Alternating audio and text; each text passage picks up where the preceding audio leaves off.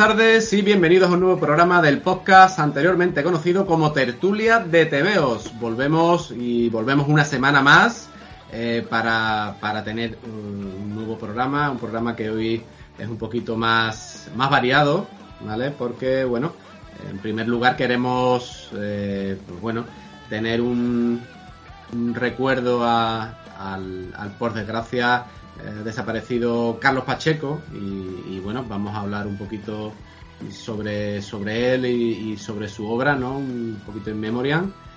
Eh, luego, eh, bueno, pues vamos a pasar a un tema algo más polémico. Vamos a, vamos a hablar de este crowdfunding, ¿vale? De los, eh, de los nuevos titanes que ha sacado la, la editorial eh, FC.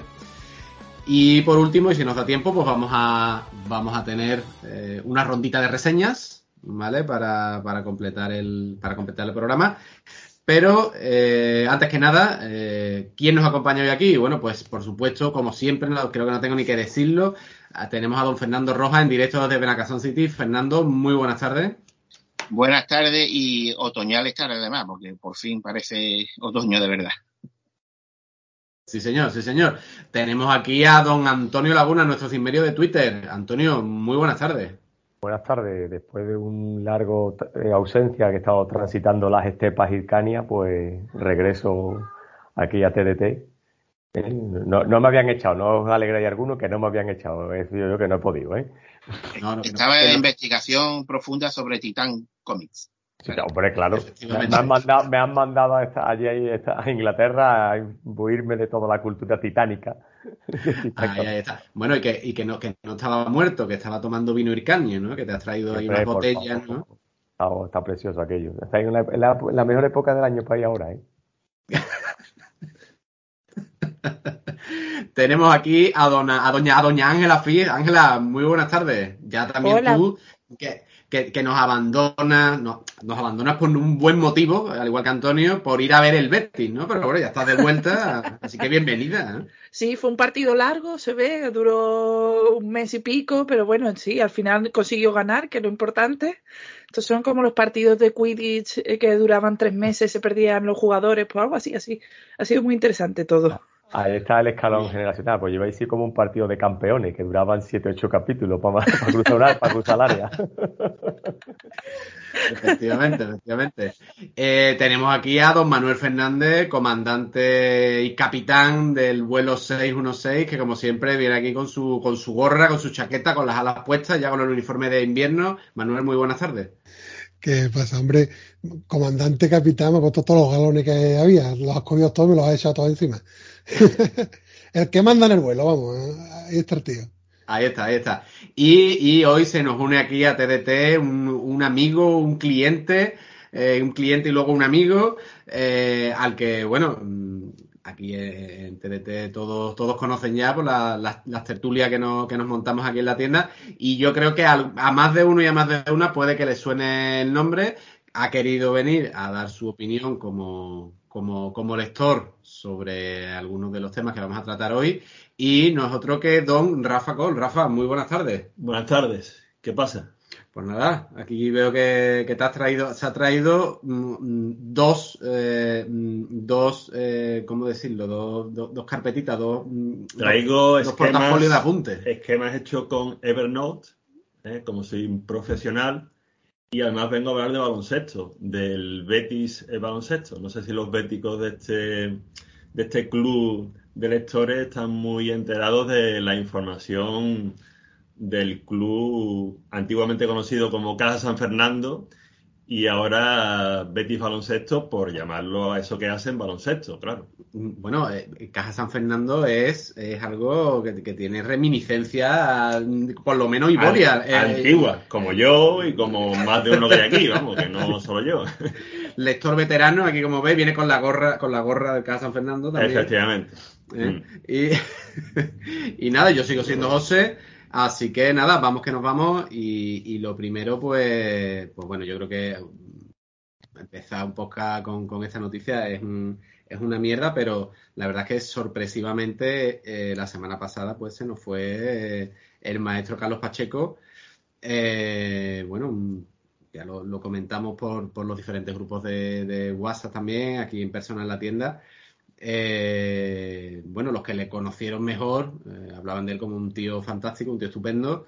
Eh, los que le conocimos menos, aunque lo tuviéramos ocasión de tratarle, pues es verdad, podemos confirmar que era un tío, un tío fantástico y además, además de ser un artistazo, yo creo que fue quien abrió la puerta al, al cómic americano, a pesar de que ya habría, de que ya había, ¿no? Otro- otros autores por allí, eh, le abrió la, la puerta a varias generaciones de, de artistas españoles y bueno, nada más que hay que echarle un vistazo a, a las, a las, a los créditos de muchos de la, de muchas de las colecciones que, que seguimos hoy en día para, para darnos cuenta de ello, ¿no? Y, y bueno, yo decir que, que, bueno, casi casi que no recuerdo los cómics de superhéroes eh, antes de antes de Carlos, ¿no? Yo creo que mm, muchos lo conocimos eh, pues a través de las portadas de a través de las portadas ¿no? de, colecciones como clásicos Marvel, ¿no? O los póster que venían en, en algunas de las colecciones de, de, de la de la antiquísima Forum, ¿no? Y, y, bueno, no sé, yo por empezar un poquito en orden, me gustaría, Fernando, que nos contaras un poquito, pues, bueno, cómo descubres tú a, a Carlos Pacheco, si, si tuviste ocasión de, de, coincidir con él alguna vez, no cuéntanos algo, porque esto es un poquito recuerdo hacia, hacia su persona y su obra, y, bueno, aquí vamos un poquito a, sin orden ni concierto, pero bueno, a, a compartir nuestros nuestros buenos recuerdos, ¿no? Bueno, decir que falleció el día 9 de noviembre, que tenía 61 años y unos días, vamos, falleció un miércoles y al lunes siguiente iba a cumplir 62, ¿vale? O sea que era muy joven todavía, ¿no? Vamos, con 61 años todavía le queda mucha vida por delante y no estoy hablando ya artísticamente, sino que como persona, ¿no? Y que bueno, que te dice, yo, como tú has dicho, yo a él personalmente en realidad solo lo he visto una vez y además fue contigo, precisamente, fue el año pasado, ¿no? El 2021, allí en el, con mi papá de Madrid, ¿no? Que nos lo encontramos por un, por los pasillos, se puede decir, porque no es que estuviera firmando en ningún sitio, sino que estaba por allí, lo vimos, lo saludamos, nos atendió. Sí, estaba, estaba porque él es um, amigo de, de, Tirso y estamos allí charlando los dos, que nos, veníamos de, de, recoger la lámina que me, que me había prometido, aquella de Caguama, ¿verdad? Y, y se acercó a, a saludarlo y allí estuvimos charlando, que además, acuérdate que yo hablé con, bueno, porque su hijo fue eh, alumno de mi padre aquí en, en, en, Sevilla y contactamos para que, fíjate tú, para ver si se podía venir algún día, ¿no? A, a, a firmar banana y un poquito aquí a, a charlar, ¿no? Y, y, fue eso, comentó, escucha, que yo sé quién eres tú, que no me he olvidado de ti, que, sí, sí. que tenemos pendiente lo de bananas. Me acuerdo, me acuerdo perfectamente, vamos, que me, sí, me cogió así del hombro. Sí, sí, vamos, que totalmente, sabía quiénes eran y dónde estaba la librería y demás, y la verdad es que muy receptivo, muy amable y fue breve el encuentro porque, claro, cada uno iba a sus cosas, ¿no? Pero que, tía, que la verdad que eh, fue un gustazo, ¿no? Y después, claro, está todo el que lo conoce, pues evidentemente, además, como, como parece confirmar, porque siempre hay miserable en todos lados, pero en esta ocasión yo no he escuchado a nadie que haya salido a hablar malamente de Carlos Pacheco, no, no ya ahora, ¿vale? No ahora que ha fallecido, sino ya en vida tampoco siempre ha sido una persona eh, además estos días, estos últimos días, pues yo por lo menos he escuchado ya más, muchas anécdotas de gente que la ha conocido más, ¿no? Con de cosas de, de cómo era, de cómo se ha comportado, ¿no? Con gente que a mejor, gente aficionada, vamos, que no estoy hablando yo de autores, sino, de aficionados de calle como puede ser yo o cualquiera de nosotros, ¿no? Pero vamos, que en definitiva yo lo que quiero decir es que para mí Carlos Pacheco, como, como ya dije, no sé si fue en Twitter, donde es que yo lo, lo llevo conociendo desde que tenía nueve años, macho, desde que empecé a comprar TV, porque estaba ahí en el Comic Forum, cuando yo empecé a comprar TV, ya estaba ahí, haciendo portadas y haciendo postes. Y es que, además, eh, como, lo conozco toda la vida, macho, porque es que desde los nueve hasta los cuarenta y tantos que tengo, que no vi si cuánto, ¿vale? Pues eso, lleva acompañándome en el mundo del cómic, no ya como dibujante profesional de Marvel, DC o cualquier editorial, sino ahí en los TVO, hostia, por toda la vida. Y la verdad es que eh, yo siempre he pensado que era uno de los nuestros, porque además él, lo decía, él era aficionado, era, eh, era, bueno, sí, era, era aficionado a los cómics de siempre, vamos, y hasta última hora, ¿vale? Y, y le gustaban los personajes, por ejemplo, yo creo que su personaje favorito era Odalcón, le gustaban mucho los Vengadores, una de las saga preferida creo que era de, de la de la Corona Serpiente, creo que he vuelto a escuchar, aunque yo ya la había escuchado alguna de estos días, creo que lo he vuelto a escuchar. Y, además no solo que era aficionado, sino que Nota sabía tela, pero tela de lo, de, no solo de cómic, ¿vale? Que eso se puede dar por supuesto, pero no, porque tú puedes ser dibujante, autor y no sabe tanto de cómic, pero sabía, sabía mucho, tío. Y, yo cuando lo he escuchado, que por suerte hemos tenido la fortuna en los últimos años de escucharlo en diferentes podcasts, ¿no? Colaborando con, con otros autores o con, simplemente con gente que le invitaba, a podcaster que le invitaba y que con los que al final mantenía una relación más o menos constante, ¿no? Y el nota era un pozo de sabiduría tremendo, pero no solo de los cómics, como digo, también sabemos que la música era un aficionado tremendo también, ¿no? Pero, vamos, pero de todo lo que hablaba, hablaba con una cabeza y con un conocimiento impresionante, vamos. y la verdad es que que era un gustazo, yo por lo menos para mí era un gustazo escucharlo, ¿vale? No era de estas personas que tú lo escuchabas y te, y te, y te, tenías ganas de escucharlo y de que no parara de hablar, porque no está, eh, ya, si te pones a, a se, pone, se, se, ponía a contar anécdotas, por ejemplo, de, bueno, de cuando empezó a entrar en el mercado americano, de que si conoció a George Pérez, cómo lo conoció, que si a, a Neil que si a autores súper famosos, ¿vale? Y tú te dices, yo, nota este que se acodea con, con la creen de la creen de allí del mercado americano, ¿no? Con leyenda y mito de, de bueno, de, ese, mundo del cómic que, que tanto nos gusta, ¿no? Y aparte que también es que eh, él, mmm, no sé, tío, es que yo la verdad es que a mí su muerte me afectó más de lo que pensaba, yo no, hombre, yo creo que también ha sido muy repentina, ¿no? Porque aunque él anunció que tenía él hará tres meses, ¿no? Que fue cuando lo anunció, creo que fue.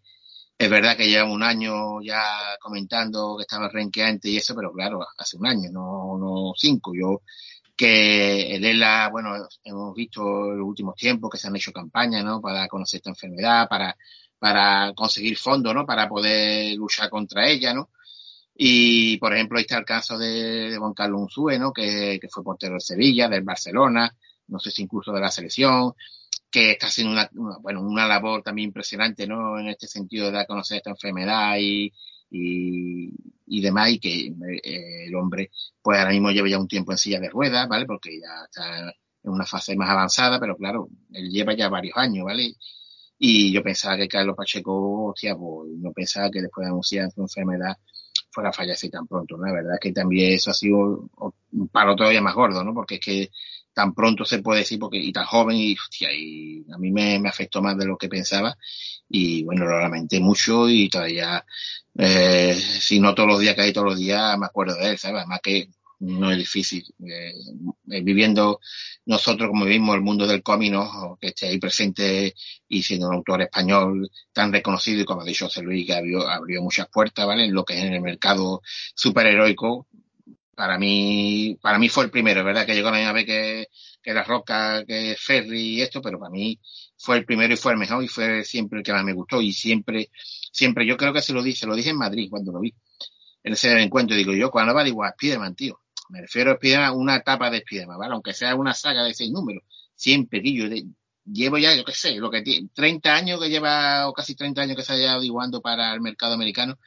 Y yo siempre, yo a ver si dibujo a Spiderman alguna vez, yo para mí, ¿vale? A ver si dibujo a Spiderman alguna vez, tío, porque es que yo he visto alguna vez alguna ilustración de Spiderman suya, claro está, porque así la dibujo alguna vez, pero no me, refiero en una etapa, pues, y yo estoy guapísimo, y además yo me acuerdo una vez que los cómics de Forum, en los cómics de Forum hubo una vez, no sé si fuera en la colección Marvel Hero, en cuál, en cuál colección fue, que en la página final, en la página final, vaya, en la, en la de, no sé si era la contraportada o la anterior a la contraportada, ¿vale?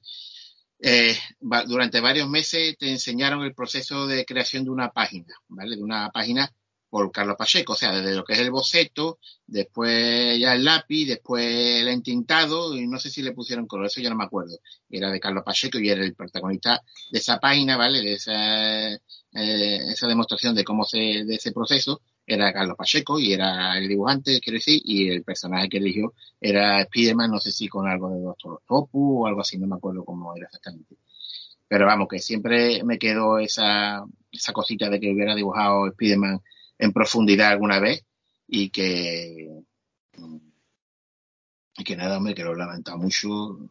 La verdad es que, como digo, más de lo que pensaba, me afectaba de lo que pensaba y que, hostia, que iba a estar ahí siempre en el recuerdo, ¿no? Y que además están los podcasts, por suerte están los podcasts para poder escuchar sus píldoras, píldoras de sabiduría que dejaba cada vez que participaba en uno de ellos y bueno, un palo muy fuerte, muy duro y, y vamos, una putada, vamos, una putada que se haya ido tan pronto y así, ¿sabes? Bueno, si hay alguien más que quiera, que quiera hablar ahora, sé que Bueno. esto está complicado, pero, pero quien quiera. Yo, bueno, yo no he coincidido nunca con él a nivel, por decirlo, profesional, ¿no? Yo sí es cierto que he coincidido con él, creo que un par de veces he coincidido por aquí, por la calle, en Sevilla. Porque, bueno, él al fin y al cabo era de San Roque, eh, está aquí al lado, eh, vivió mucho tiempo en Sevilla, empezó a estudiar aquí, los estudios universitarios los empezó aquí en Sevilla. Y bueno, pues era un tío que estuvo durante tiempo, estuvo viviendo aquí en Sevilla y demás. Y sí, es verdad que coincidí alguna vez, creo que fíjate, coincidí alguna vez con él, no sé si fue en dibujo animado, en arte 9, en un sitio así, coincidí yo alguna vez con él, fíjate, no hace años de eso, cuando estaba realmente empezando. Y, y bueno, pero claro, entonces, eh, primero eras un chaval, te daba hasta vergüenza acercarte a un tío así, ¿no? Pero después, después, afortunadamente, eh, si alguna que otra vez he tenido alguna conversación con él en Twitter, alguna interacción, y bueno, siempre era un tío que estaba abierto a todos los aficionados. Cualquiera que lo haya seguido en Twitter, cualquiera que lo mencionase, cualquiera que, que lo etiquetase, etiquetase en un comentario, él estaba ahí para contestar, para dar su opinión, siempre con respeto, siempre mostrando, como decía Fernando, esa sabiduría que tenía no solo sobre el mundo del cómic, yo creo que era un, un tío que sabía un montón de, de lo que es la, la cultura popular, ¿no? De, de lo que se dice la cultura popular de los 70, 80 y demás, que él, bueno, pues sobre todo la cultura anglosajona, ¿no?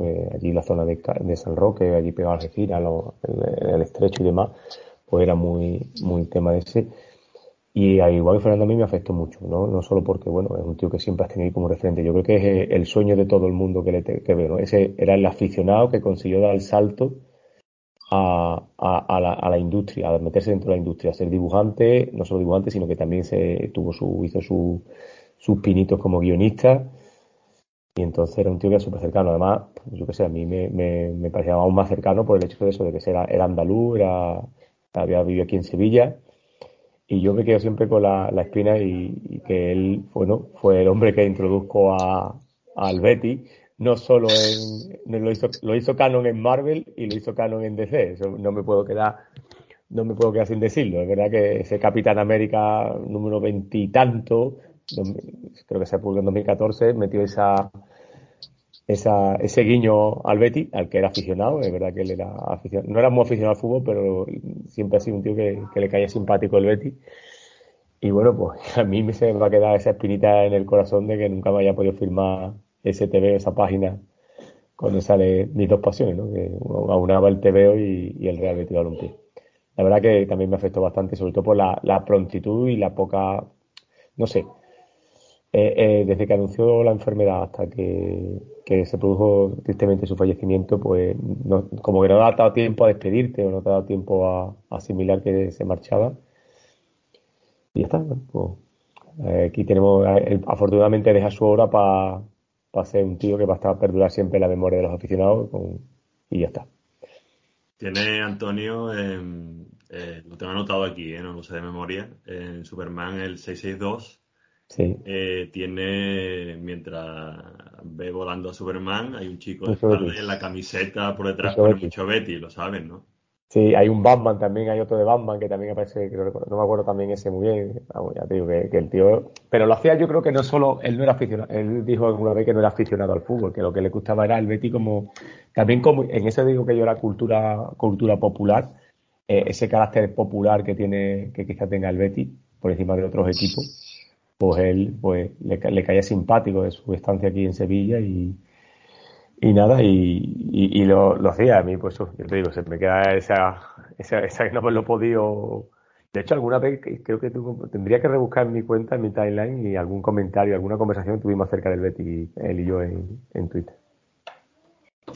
Yo me gustaría comentaros cuándo y cómo lo conocí yo. Eh, yo, al igual que Fernando, fue con aquellos cómics de Forum, aquellas portadas que se hacían para el mercado español, si no me equivoco solamente, eran distintas al, mercado americano. Y, bueno, yo, yo las primeras creo que las compré en el Extra, en el Extra. Y yo no sabía quién era Carlos Pacheco. Eh, yo en aquella época compraba cómics un poco a los random. Si me gustaba la portada, pues perfecto. Eh, sin importarme mucho la colección, eh, porque pillaba la mayoría, sobre todo la de mutantes. Y con el tiempo, con el tiempo, eh, fui descubriendo cómo antiguas grapas antiguas estaban en su gran parte con contenido de Carlos Pacheco, que yo había olvidado por completo eh, en los primeros años. Yo compraba el cómic, la portada estaba muy chula, es verdad que sus portadas llamaban mucho la atención en la tienda, pero yo no recordaba que yo hubiese comprado tanto cómic con contenido de Carlos Pacheco en esos, en esos días. Y bueno, con esto que ha ocurrido, pues es verdad que he sacado mucho cómic de hace más de 30 años y es casi inabarcable, creo yo, el arte de, de Carlos Pacheco. Casi inabarcable, por lo menos el que tengo en casa. Bueno, yo por comentar también, ¿no? Por mi parte, yo creo que Carlos Pacheco fue de los primeros nombres que resultaron reconocibles para mí en el cómic, ¿no? O sea, había muchos nombres extranjeros que, claro, tú ibas leyendo un cómic de este, de otro, pero todavía no estaba uno metido en el mundillo como está ahora, ¿no? Que reconoce los grandes nombres. Y quizá por aquello de que era un nombre español, pues los primeros nombres que se te quedaban grabados en la memoria, ¿no? Y entonces empecé a reconocer su trabajo a través de esa referencia que era más fácil para nosotros y durante muchísimo tiempo y fue eh, cuando me preguntaban mm, mi dibujante favorito. Yo no, no me salía de, ahí. Después con los años han ido llegando otros, pero él nunca se ha caído de esa lista de, de mis favoritos. ¿no? Mm, mi primera referencia de Pacheco, curiosamente, no era el dibujo, alguno de aquí lo recordará, me dejó un amigo un cómic que se llamaba Iberia Inc., en el que él realmente era el guionista, que era una idea de traerse eh, los superhéroes al estilo americano eh, a los cómics españoles, ¿no? Ahí yo me acuerdo incluso en su momento de, de, generarme a mí la confusión de decir, pero Pacheco no era guionista, no era dibujante, era de generarme un poco el rum rum, porque fue el, eh, precisamente por la anécdota, ¿no? Y, desde entonces, pues ya digo, una referencia para mí en los dibujos y, sobre todo el, momento de éxtasis para mí como lector dentro de mis queridos Vengadores, pues cuando llegó la, serie limitada con Busiek de Vengadores, siempre Vengadores, ¿no? Y, bueno, eso para mí fue lo más grande. Mm, serie que, que yo reconozco durante mucho tiempo, siempre he dicho que es mi favorita y que a la vez nunca recomiendo porque es como algo tan grande que, creo que hay que disfrutarlo con habiéndose leído todo lo que ha pasado antes.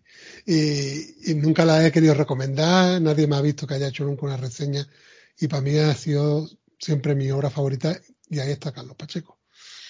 El tema concretamente de la historia de su enfermedad, pues eh, nos ha golpeado a todos, ¿no? Eh, a mí personalmente, pues ya lo he hablado con vosotros a título personal. Tengo experiencias muy cercanas familiares con la ELA. Estamos muy sensibilizados con ese tema en casa y en el momento que nos enteramos de que alguien tiene esta enfermedad, como fue el caso del anuncio de, Carlos, pues el mazazo aquí en casa siempre suena el triple porque nos evoca un momento de nuestra vida que ha sido que ha sido muy, muy duro. Entonces, bueno, en ese sentido no quiero tampoco profundizar más. Ahí quedan sus obras. Eh, siempre les recordaremos. Una, una pena no poder seguir disfrutando de, de él como profesional, como persona, no puedo decir porque no tuve la, la suerte.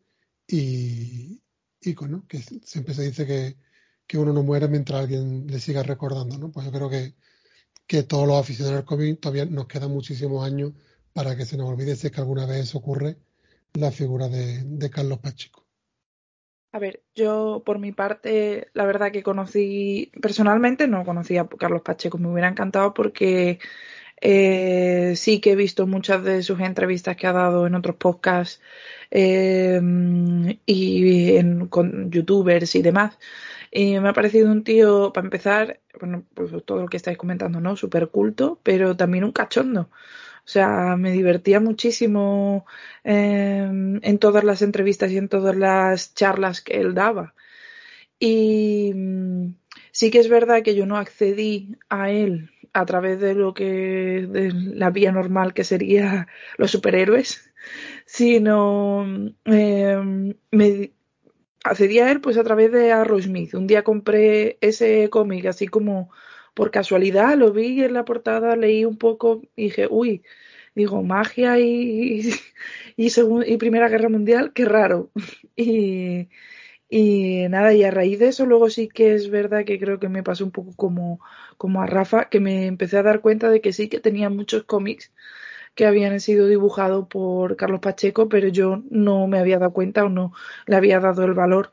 Y desde entonces pues sí que ya mm, empecé a poner un poco el ojo en sus historias porque me ha parecido, o sea, me pareció impresionante el trabajo que hizo, me encantó. Y mm, con respecto a lo de la noticia, creo que todos estamos de acuerdo en que ha sido tan, tan rápido que quizás eh, yo personalmente yo creía que, bueno, desde que anunció la noticia, que todavía nos quedaba un poco de tiempo, pues, no sé, a lo mejor un año, una cosa así, pero ha sido fulminante y, y creo que eso es lo que más nos ha afectado a todos, al menos por mi parte. Siempre nos acordamos de los que se van y ahora me gustaría hacer un, pequeño mención a los que se quedan y en este caso, por supuesto, su familia por delante, pero al, comentarlo Ángela, me acuerdo de la, la figura de, de Carbusiek, que, que, también para mí estuvo siempre en esa lista porque coincidió en el tiempo y en la obra entre mis favoritos, ¿no? Y cómo, cómo se ha tenido que quedar Busiek con la marcha tan reciente de sus dos grandes colaboradores como son Pérez y, Pacheco, ¿no? Eh, bueno, pues también un recuerdo, supongo que no nos oirá, pero un recuerdo aquí a Busie que seguro que, ha sido un año bastante malo para, para él en, en, este, en este sentido. Decir que en general, bueno, pues evidentemente todo el mundo del cómic, no solo de aquí en España, como no puede ser de otra forma, pero también el americano, mucho, bueno, por todos los autores, empezando por ejemplo por el gran Roliefe, que eh, siguiendo por y como está diciendo Manuel, y, y, bueno, no lo vamos a enumerar todos, todos, vamos, prácticamente todos, artistazos todos y cada uno de ellos, pues han tenido un recuerdo, bueno, y unas palabras hacia Carlos y, y porque era una persona muy querida, ¿no? Porque no solo por los aficionados, sino por lo que se ve y se ha demostrado en este caso eh, gracias a las redes sociales, pues por los propios compañeros, ¿no? Y no ya solo los compañeros de aquí españoles, eh, sino que a los que haya podido ayudar de una forma o de otra, sino también pues, eh, autores americanos, ¿no? Y la verdad es que sí que yo creo que ha sido un golpe muy duro. Este añito ya llevamos ya, ¿no? Entre George Pérez, Nilada, Carlos Pacheco y otros que no lo voy a enumerar todos, pero estos son los tres que yo más conozco desde luego, pero vaya, vaya putada.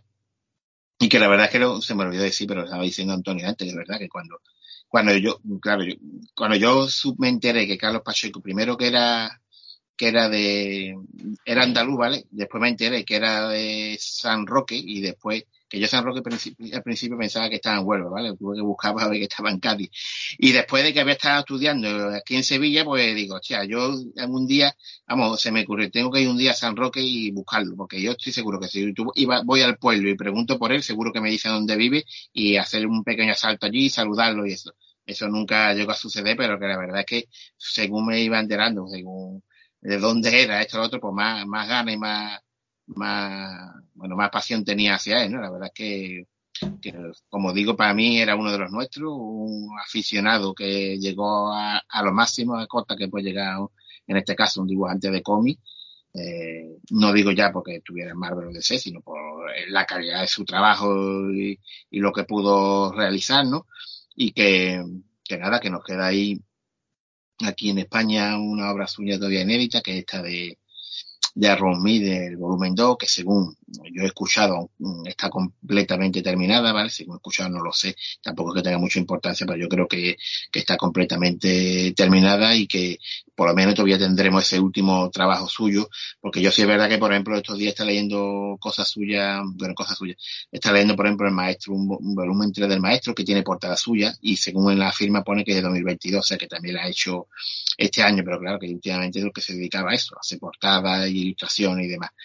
Pero que como obra completa, yo creo, o por lo menos tengo entendido, que la Rumi está completa y que, bueno, que tarde o temprano se publicará, supongo, aunque no es que eso sea muy importante, pero que, que bueno, que por lo menos ya tenemos ese pequeño, ese pequeño consuelo de ver algo nuevo suyo. Bueno, yo por ir, por, por ir cerrando, como abrí yo, creo que voy a cerrar también. Eh, porque si no nos vamos a poner aquí con los clines, eh, porque esto es, en fin, estamos un poquito así. Y, y, bueno, yo lo único que quiero decir es que creo que mi pasión un poco por el tema de los entintadores, por el, las diferentes fases, el, proceso de creación de un cómic, yo creo que viene de, de, él. No sé si recordáis, aquí los más viejos del lugar, eh, un, un cómic, creo que sería el clásico Marvel, seguramente, un Marvel héroe, eh, durante tres o cuatro meses eh, en la en la contraportada de, de, de, Fernando se acuerda ¿eh? no es que lo he comentado antes lo, lo, ah pues pues eso he comentado que iba, te iba a enseñar el proceso desde el boceto hasta el entintado eso es eso es, pues claro, es que este, no, yo no me entera porque como sabes he tenido que salir un momentito, aquí en Banana voy, voy y vengo, y yo creo que mi pasión por ese tema viene de ahí. Viene de ahí porque yo recuerdo el, el, el flipar mucho, ver el lápiz, luego la tinta, luego eh, el poner los diálogos y tal, las líneas no cinéticas, a mí me, me, me maravilló eso. Y, la verdad es que creo que viene de ahí y yo creo que es lo que el, el, legado que va a dejar Carlos en, en, mí va a ser va a ser ese, ¿no? Esa pasión por la creación del TVO, por el entintado, por en fin. Así que bueno, solo quería cerrar con quería cerrar con eso y, y bueno, yo creo que vamos a dejar paso a un poquito de a un poquito de música, ¿no? Y, y vamos a vamos a ir adelante con con otro tema después de este pequeño homenaje que hemos, le hemos hecho al, al, maestro Carlos Pacheco. ¿Os parece? ¿Sí? Sí. Perfecto. Venga. Ponemos una musiquita y ahora volvemos.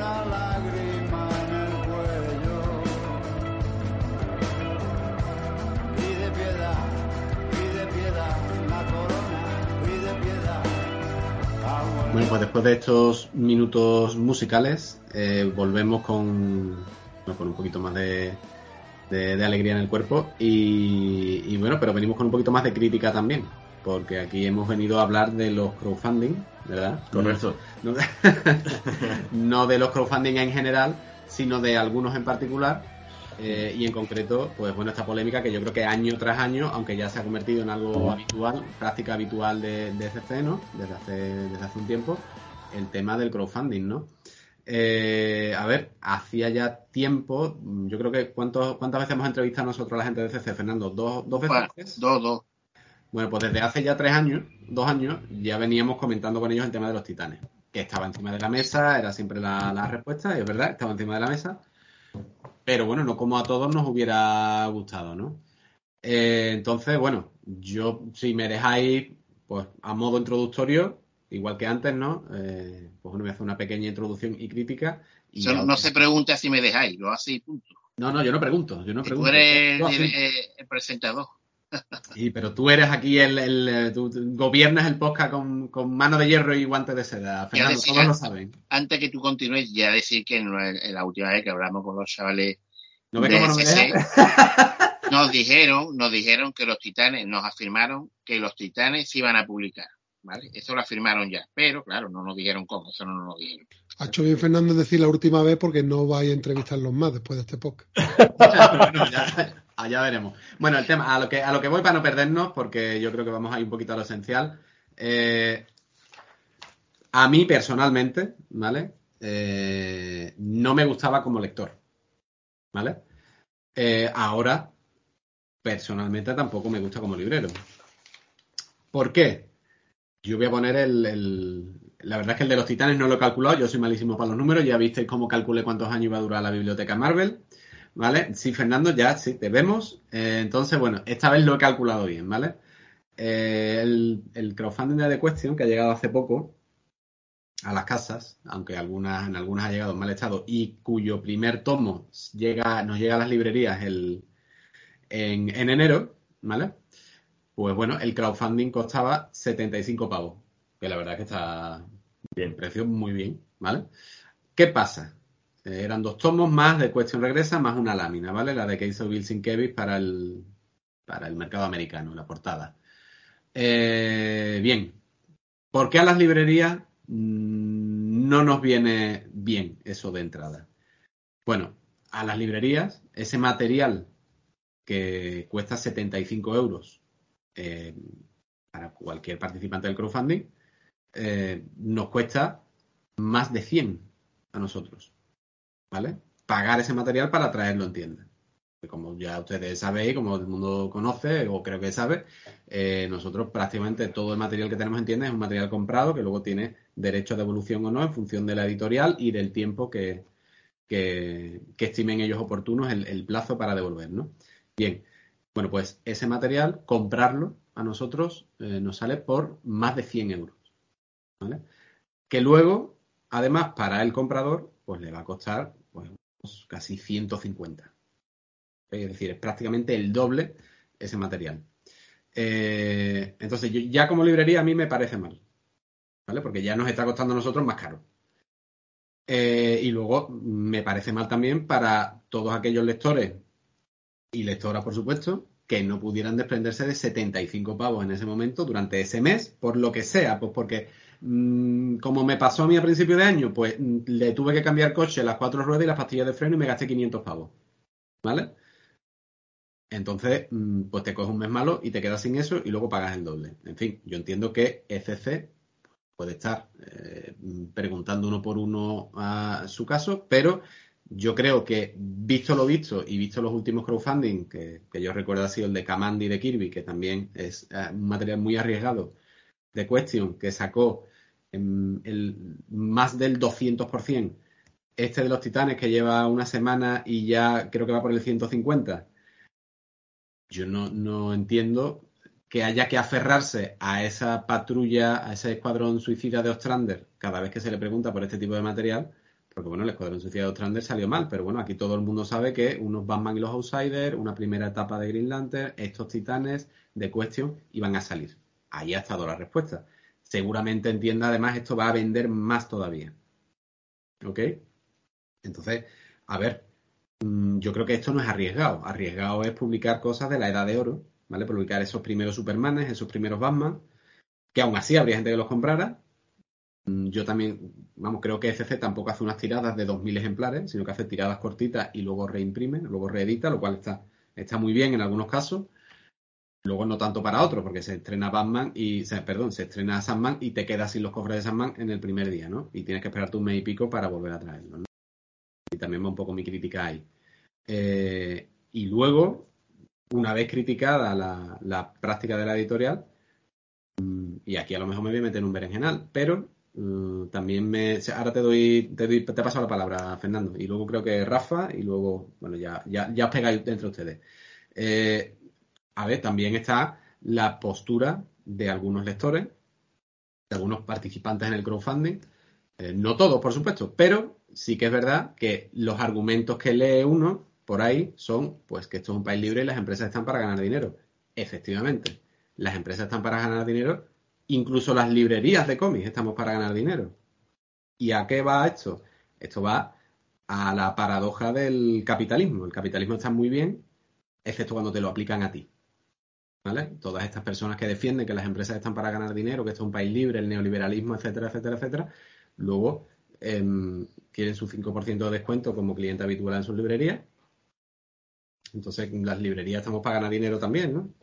en fin, habría que, habría que, eso también se podría cuestionar, quiero decir, ¿no? Y luego, eh, claro, luego están estas personas que defienden el, neoliberalismo, eh, el liberalismo económico, menos y que las empresas están ahí, pues por supuesto para ganar dinero, excepto cuando tu empresa eh, te rebaja horas y el sueldo porque tiene que rebajar costes. Entonces ahí la empresa no está para ganar dinero, ahí está para joderte a ti. ¿No? Y aquí mm, a lo mejor estoy mezclando un poco las cabras, los chivos con las cabras, pero creo que es la paradoja de todo este tema. Las empresas están para ganar dinero, menos cuando lo ganan a mi costa. Si ganan dinero con una cosa, lo ganan dinero con todas y si no, pues no. Y las librerías, pues estamos ahí en medio y se nos pide que nos pongamos en pie de guerra y que critiquemos y que luchemos y tal. No, eso también es muy fácil decirlo desde el, desde el sofá de casa, leyendo tu crowdfunding, ¿vale? Eh, cuando nosotros la librería, pues bueno, vivimos un poco de los que nos suministran las editoriales. Entonces, ahora qué hacemos, como boicot a los productos rusos en los supermercados, boicot a tal eh, editorial, y si tú no traes estas novedades, pues habrá otra librería que las traiga y otros compradores que se la compren o que se lo compren en una gran superficie, porque yo dudo mucho que, yo qué sé, que una gran superficie como, como FNAC o Carrefour, que trae estos productos, pues vaya a decidir boicotear eh, el, traer eh, estas, estas publicaciones de una editorial, ¿no? Entonces, bueno, mi palito va hacia los dos lados, ¿vale? Aquí cada uno, por supuesto, es muy libre de hacer lo que quiera. Yo no, no estoy criticando eso, lo que critico es la postura. Lo que critico es la postura de, algunas personas. Y hasta ahí, y hasta ahí mi, mi comentario. Fernando, dale caña. Perdón, es que estoy leyendo el chat interno y me estoy riendo de los mamones que hay. Bueno, bueno, voy a aportar algunos datos muy sencillos que están en la página web de Payman Project, ¿vale? Que la empresa dedicada a la iba a decir una cosa, van al crowdfunding, quiero mencionar algo.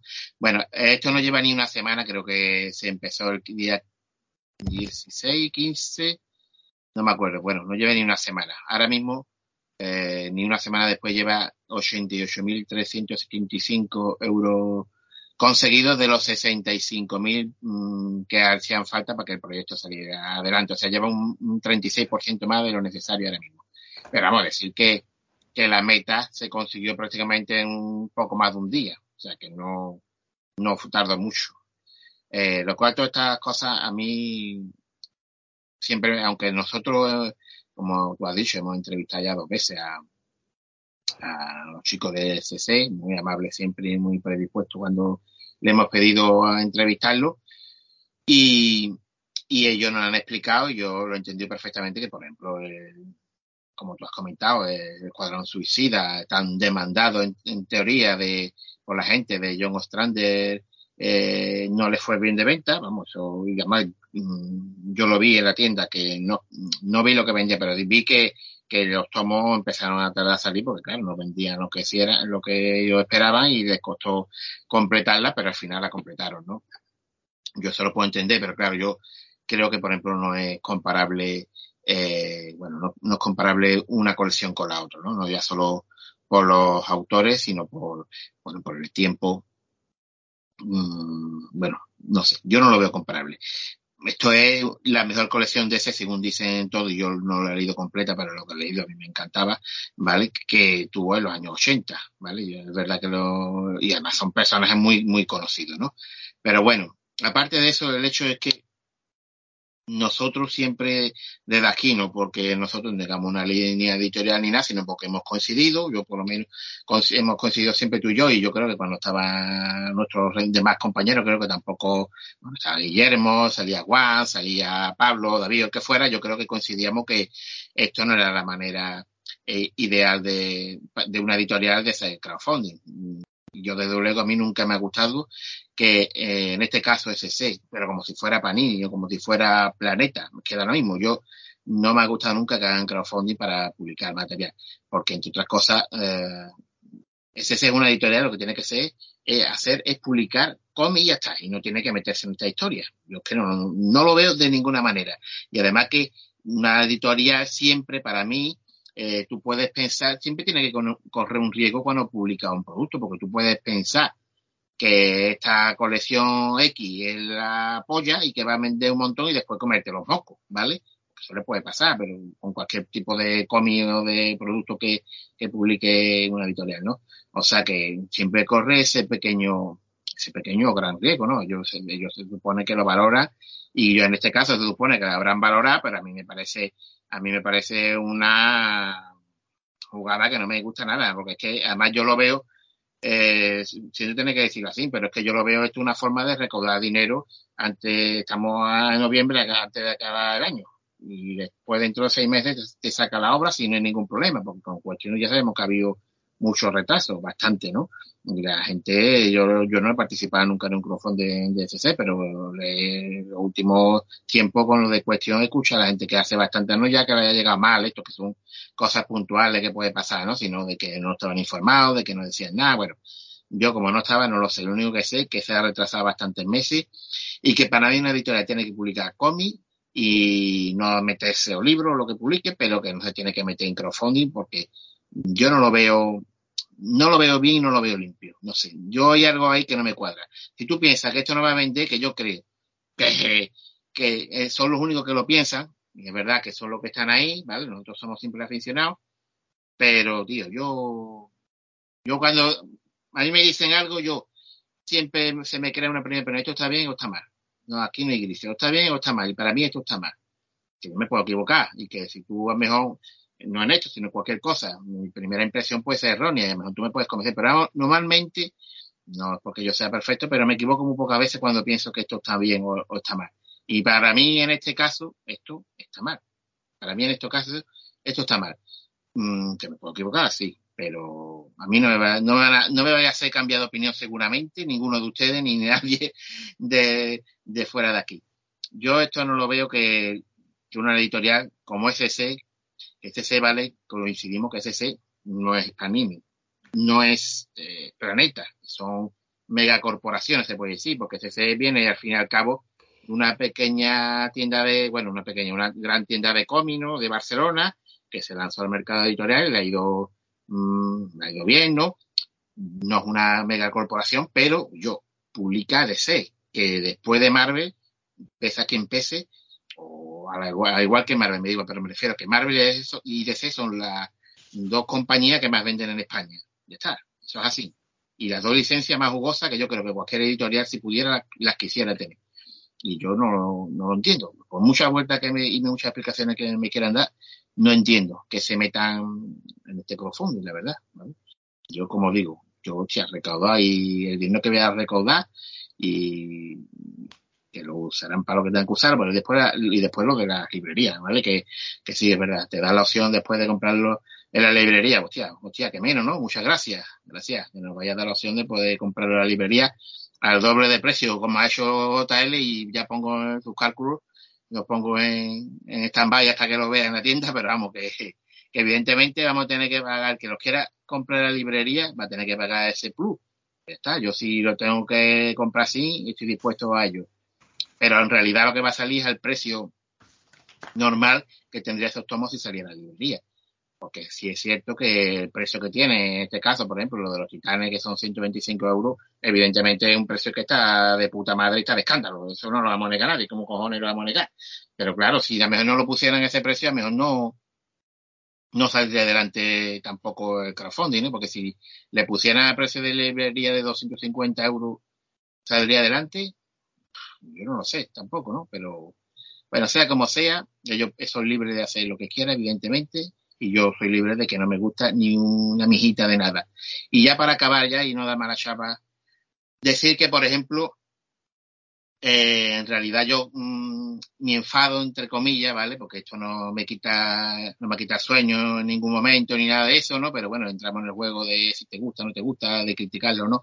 Yo eh, en redes sociales, como dije, prácticamente siempre no, no, no dije nada prácticamente. Yo creo que sí, que aquí soy testigo que yo me suelo mover las cosas y en esta ocasión preferí mantenerme al margen y ver todo lo que decía el resto de personas. Y es verdad que yo eh, a mí me ha mosqueado la gente que ha apoyado el crowdfunding y que en un día ha puesto ahí más de 65.000 euros eh, para que salga esto para, hacia adelante, ¿vale? Me ha mosqueado.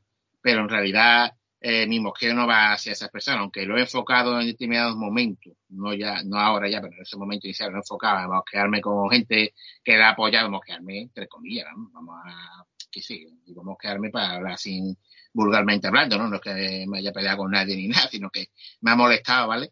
Pero ya yo entiendo que la culpa no tiene. La gente es libre de hacer lo que quiera y apoyar lo que quiera y me parece perfecto, pero en ese momento inicial sí me mosqueábamos, como estoy diciendo, un poquito, pero que ya lo, vamos, lo entiendo y ninguna queja, ninguna crítica a esas personas, ¿vale? Simplemente están en su derecho y punto. Aunque es verdad que alguno parece que lo lleva más allá y parece que estén cobrando una paquita de CC, pero bueno, eso es otra cosa diferente. Pero que eso también pasa cuando Panini saca algo o la editorial que sea y siempre le salen los palmeros habituales, ¿no? Pero vamos, ya está, nada más. Que ninguna crítica hacia los compradores. Mi molestia inicial eran hacia CC, pero lo enfoqué alguna vez hacia esas personas que están en su derecho de hacer lo que les salga de, las narices. Y que CC, que no me gusta esta práctica y que, por desgracia, es algo que, que se volverá a repetir, seguro. Lo cual todavía para mí me jode más, pero bueno. Eh, claro, no, es que también escucho gente, no, es que esto, una vez que lo hagan una vez al año o cada año y medio, claro, una vez, tú da la idea que lo hagan más veces. Tú lo contento que van a poner todo el mundo y los libreros y esto y lo otro, bueno, y ya está. Ya no hice más nada porque ya me estoy enrollando demasiado. Bueno, pues nos hemos traído, hemos traído aquí a Rafa, que nos va a dar su opinión como, como lector veterano en, en estas líderes. Eh, bueno, yo me gustaría centrar un poco el tema. Ya conocemos la opinión de Fernando, es muy parecida a la que tengo yo, pero como aquí no hay nadie de, la empresa, eh, me gustaría mmm, explicar por qué o qué motivos puede tener una empresa editorial para realizar un crowdfunding. Eh, haciendo una búsqueda simple en otra plataforma distinta, eh, en Kickstarter, eh, me encontré con ese titular. Eh, los cómics continúan siendo los proyectos más exitosos de la plataforma. Esto es eh, relativamente fácil de entender. Cuando una empresa utiliza este sistema, que en muchas ocasiones pensamos que no están ideados para las empresas, eso no es así. Eso no es así. Hay diferentes tipos de crowdfunding. El que realiza SC por ejemplo, es el conocido como de recompensa. Tú das un dinero y te dan pues un producto o un servicio. Pero hay otros tipos de crowdfunding. Está el de préstamo, que tú dejas un dinero y se te devuelve una comisión, o el de inversión, en el que tú formas parte de la empresa en modo de, acciones o de interés. ¿no? Entonces, mm, quería explicar esto porque parece que lo del micromecenazgo es simplemente por un autor o alguien que tiene un proyecto de manera individual, no tiene manera de llevarlo adelante y se mete en el crowdfunding. Esto es correcto para temas culturales, temas sociales, pero también es una herramienta muy útil para las empresas, como ese. Como. ¿Por qué? Pues bueno, los motivos son, algunos son muy evidentes. Consigue financiación externa eh, sin tener que pedir préstamos y por tanto pagar los intereses de ese préstamo, aunque no es a coste cero, porque los crowdfunding tienen básicamente dos tipos de costes. Eh, hay un coste de que se paga a la plataforma que se utiliza y luego hay un coste por el sistema de pago. Es un porcentaje, los dos son porcentajes sobre lo que se recibe. El primero de plataforma, pues yo creo que está en torno al 5% y el de la plataforma de pago un 3-4%, dependiendo de la plataforma de pago. Pero eso, aun siendo así, es más económico que pedir un préstamo. Ese es uno de los motivos esenciales por lo que se, por lo que se pide. Otro de los motivos eh, esenciales es que el riesgo se minimiza casi a cero. Pues tú tienes un control financiero de todo, es decir, sabes lo que estás ganando y por tanto sabes lo que tienes que producir. Eso es otra ventaja. Otra ventaja que tiene una empresa es cómo ese producto eh, entra en el mercado y cómo reacciona el mercado. Es decir, nos hemos equivocado, hemos acertado con el producto. ¿El precio es acertado o no es acertado? Esto no, esto no vale solamente para este crowdfunding, porque el crowdfunding, esto no, por mucho que en Twitter o en las redes sociales nos pongamos en contra o a favor, esto va a seguir haciendo, siendo práctica porque funciona. Entonces, mm, con este precio, ellos saben que este producto de X tomos, con X páginas, a este precio funciona muy bien. En dos, tres días se llega a recaudar, eh, eh, digamos, lo necesario para que el proyecto salga adelante. Y mucho más, porque queda casi un mes, ¿no? Algo menos de un mes. Es una fuente de información muy importante para una empresa. Muy importante. Otro motivo es el feedback que se tiene con el usuario, con el lector, con el fan, a través de las redes sociales. La empresa tiene ahí un termómetro un termómetro que no es el único termómetro. ¿eh? No vayamos a pensar que Twitter y Facebook son termómetros que sirven a las empresas, pero no son los únicos. Es decir, tú colgar un tweet en el que tú quieres una cosa o 50 no significa que mm, eso vaya a ser un producto exitoso, no lo es. Igual que colgar un tweet no es tener la razón, es tu opinión, que es distinto a tener la razón. Eh, no sé si me estoy explicando. Eh, el, proceso de crowdfunding le libera a la empresa eh, de mucho papeleo, porque eso, eso se hace de manera automática, es decir, ya es, legal, por tanto, no tiene ningún problema legal, aunque ese ya tiene experiencia, pero y, y, le limita, le limita tener que pensar en distribución, en número de ejemplares, número de copias, porque pero un momentito, te quiero. Claro, eso en general. En el caso de CC, por ejemplo, ellos son editorial y su propia distribuidora. Sí, sí, sí, sí. Sí, sí, sí. Sí, no, sí, para ellos básicamente no, no serviría, porque las desventajas que tiene un crowdfunding son que eh, creas un proyecto y ¿qué te puede pasar? Que no salga adelante, porque no puedas o no sepas producirlo. SC, eso no lo tiene. Por ejemplo, eso no lo tiene. Entonces, que nos guste cómo lo hacen ellos más o menos, bueno, eso ya es una opción personal. Yo luego diré por qué no me gusta. Pero que las ventajas para una empresa son muy evidentes, son muy llamativas y muy atractivas, pues también están ahí. Y que no nos guste esa práctica no nos da derecho, como he visto en redes sociales, a insultar a FC o esta manera de proceder, simplemente no nos gusta, no nos parece bien y podemos apoyarlo o no apoyarlo. Punto. Pero la herramienta está ahí para las empresas y para, y para gente que quiera sacar un proyecto desde cero. Y no usarlo en un momento determinado pues le puede implicar a la empresa gastar un dinero que no quiere o que no quiere arriesgar. Y eso es lícito, porque es una empresa, están para gastar dinero, para ganar dinero, perdón. Eso es lo que quería decir para centrar el tema del crowdfunding. ¿vale? Yo decía. No estoy de parte de la empresa, simplemente estoy explicando por qué la Información, empresa- vale. Gracias por tu participación, Rafa. No, pero el Eh, pulsador- no, Solo voy a puntualizar algo y ya doy paso No, a que- Antonio. eh, y- No, no, no, luego, luego voy a dar mi opinión, eh, Fernando, luego voy a dar mi opinión personal y, Eh, decir que y transferible es de por qué no apoyo yo el crowdfunding. Pero yo Eh, por qué la empresa tiene que tiene esa posibilidad. ¿Vale? Bueno, si me quieres bueno, que ya- voy, pero vamos. que habla Antonio. Antonio. Antonio, dale. No, no, no, no quisiera yo que el señor director se salte el, sur- el turno de palabra. Es una de las potestades que tiene el señor director, saltarse el turno de palabra. Por favor, continúe, don Fernando, hombre. Faltaría más. Faltaría No, más. solo iba a decir que Spaceman Project, vamos, es una empresa de. Si no es de CC, tiene una relación muy directa con CC, más. O sea que, en el sentido de que tú estás comentando, de que si eh, la plataforma se lleva no sé qué, no sé cuánto por hacer, bueno, pues todo al final va a quedar en el mismo bolsillo, ¿vale? Que va a ser CC. Y yo, mm, una cosa que no he dicho, porque como hablo sin apuntar las cosas ni sin decir nada, que iba a ir a pecho descubierto, ¿vale? no he dicho que yo me niego a financiar cualquier tipo de empresa, vamos, y más gasto interés cero y gasto gratuito. Totalmente es otra de las razones, además que para mí, aunque a pesar de esa gran explicación que ha dado Rafa, eh, que ya se ha ido del programa, ¿vale? pero volverá otro día, pues a pesar de esta gran explicación, yo, mm, para mí el micromecenazgo es otra cosa y no es para financiar, como digo, a empresas. Está, simplemente. Yo, ¿Me toca ya, don Fernando? ¿Puedo hablar? Sí, por favor, continúa. Gracias, gracias su, su, su excelencia.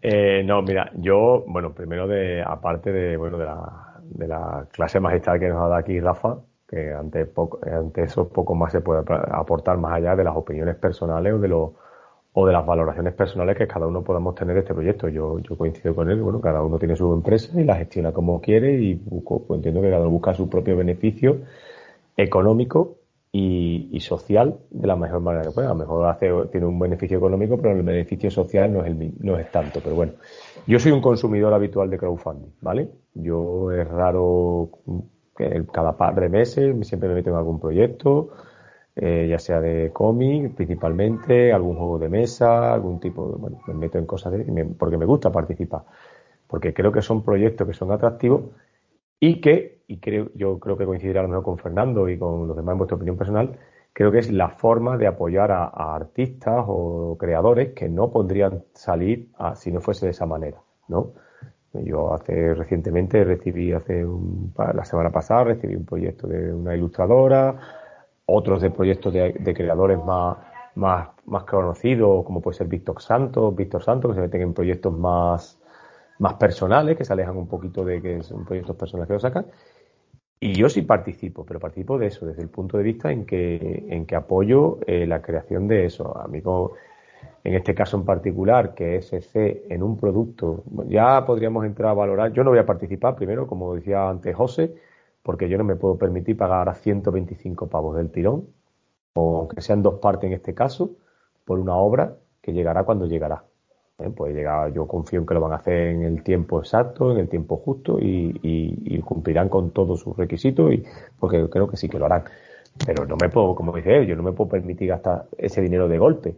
Aparte que implicaría pues, eh, mi presupuesto mensual que yo tengo para mi hobby, para mis cómics, me, me lo hipoteco, me lo gasto de, un- de una tacada en un mes en una, en una obra que, que a, a tiempo más adelante, ¿no? Eso por un lado. Después, bueno, a mí en este caso, a mí particularmente, yo en este, es que me pasa con los nuevos titanes como otras muchas, ya entraríamos, no fuera, saldríamos un poquito del tema del crowdfunding, sino el tema de las expectativas que se han ido creando, de como la propia ECC y los propios consumidores hemos ido alimentando esa bestia, ¿eh? Porque aquí se lleva hablando de los nuevos titanes de, Pérez, de, de y de Pérez, años. Esto ya está imposible. O sea, nosotros hemos alimentado, hemos, hemos cebado el cochino, por decirlo de alguna manera, y ahora cuando llega la hora de, de matarlo, queremos que lo maten a nuestra manera. No, perdona.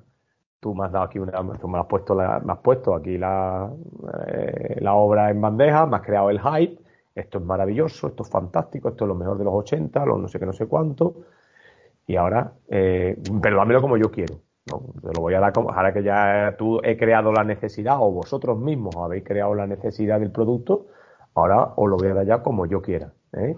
Primero, yo creo que en este caso, y habría que ver cuánto pesa en este en esta obra, que yo no, no la he leído, confío en la opinión de, generalizada de, del medio, del mundillo, en que será una obra muy buena, pero hasta qué punto esa obra eh, no ha sido, se ha, creado, se ha creado, generado esa expectativa, porque no por su calidad solo, sino por el tiempo que, y por lo difícil que era conseguirla.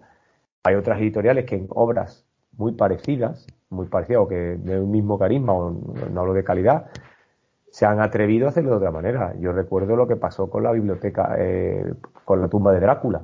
La tumba de Drácula era una obra de nicho, una obra casi de culto. Mm, se, se iba a, eso hubiera salido en un crowdfunding, quién sabe.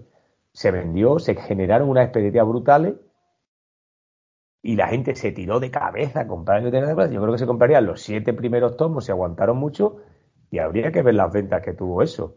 Después lo sacaron en una biblioteca más pequeñita, la biblioteca Marvel pero que mucha gente aquí se mete a un crowdfunding, te suelta 125 pavos, pues eh, que yo tengo, voy a tener los, los nuevos titanes de, de Wolfman, de Wolfman y Pérez aquí en mi estantería, con el plástico puesto, eh, porque si no se eso, yo no lo voy a leer porque se estropea. No sé. Yo creo que también eh, en esa, ese, este crowdfunding iba a ser seguro porque esta es una expectativa que se han ido alimentando durante mucho tiempo y van a entrar. Y bueno, ya, como dice, como ha explicado Rafa, eh, la empresa cree que este es el método menos arriesgado para sacar esta obra o cualquier otra, porque visto lo visto, mañana mismo pueden decidir saltarse las librerías. Y yo, yo soy mi propio distribuidor, yo soy pues, mi propio eso. Pues mira, ahora yo qué sé, la próxima colección de Batman de quien sea, pues voy a decidir sacarla por un crowdfunding, ¿por qué no? Eh, entonces, eh, ahí a lo que es, como ha dicho algún otro algún otro comunicador o algún otro bueno, con tertulio del tema, eh, esto es beneficioso para el ecosistema del, del cómic. Eso habría que verlo. Empresarialmente, para ellos, seguramente 100% beneficioso. Para el medio, para el sistema, para, para eso, esto es beneficioso. Esto va a, hacer, va a repercutir para bien en, en el mundo del cómic. Eso también habría que preguntárselo. No solo la parte económica, sino también la parte ética y la parte, la parte social. Bueno, pues yo, ¿no? Bueno, mmm, yo también voy a intentar hacer dos partes mi exposición. Primero agradecer a Rafa la exposición que ha hecho y, y quiero decir que, que efectivamente es una herramienta y ahora después cada nadie dice que hayan hecho nada delictivo igual que otras decisiones que se han ido tomando por parte de esa editorial y otras con las que tampoco estoy nada de acuerdo. Mm, decisiones que siempre al final eh, dañan al mismo, que son a las librerías, como el tener tienda propia en Internet y vender tus propios cómics a través de ahí, o ir a una feria del cómic y ocupar los stands, cogiendo cuatro o cinco stands para la, la propia editorial. Y claro, si tú vas a ir a la feria del cómic de X sitio y eres un chaval que te quiere comprar tu cómic de, de Spiderman, digo por hablar otra editorial, dice que voy a comprarlo en librería Paco o en el stand de Panini que da cuatro vueltas aquí en el stand. Me, parece que ese tipo de decisiones, que son eh, totalmente lícitas, como ha explicado Rafa, pueden ser más o menos aceptadas por nosotros como entes individuales. Y ahí es donde llegan las posturas personales de cada uno. Yo ya te digo que si a mí me dieran un papel fantasioso de firme usted aquí si no quiere que una editorial grande vuelva a hacer un crowdfunding en su vida, yo firmaría que sí, que efectivamente que eso deje de hacerse inmediatamente. Eh, yo también entiendo que donde tiene más sentido es en el apoyo de, de personas que están queriendo salir adelante o incluso también pequeñas editoriales, por eso me gusta decirlo más de grandes editoriales. Quiero tener ahora mismo un recuerdo, por ejemplo, a una chica que es Paula Chesire, que yo le he comprado un libro autoeditado y tiene todo el cariño de mandármelo desde su casa por correo con un montón de obsequios como hacen en los crowdfunding de marca páginas, de pegatinas, y es para comérsela, y después llega una editorial, como puede ser en este caso Fandogamia, y ahora ya le da la primera oportunidad de editar y eso sí que me parece un trabajo que favorece y, hace bonito este negocio detrás de esta afición que, tenemos. Eh, dicho todo esto, ahora voy a decir algo que puede resultar contradictorio. Ahora me voy a poner la posición del consumidor, del lector. Claro, después ya cada uno tiene sus eh, pensamientos sociales, políticos, económicos y puede tener una postura más radicalizada o menos. Yo voy a ser muy sincero con mi postura porque además la compartí con mis compañeros en WhatsApp y lo dije. Yo sí estuve dudando en coger esto. Y de tú, ¿cómo puede ser? Digo, porque ya te he dicho que, que esto es como, la duda era de renunciar a mis propios principios. Y es que consiguen ponerte en esa posición porque antes Fernando ha puesto el dedo en la llaga también con el tema de los precios.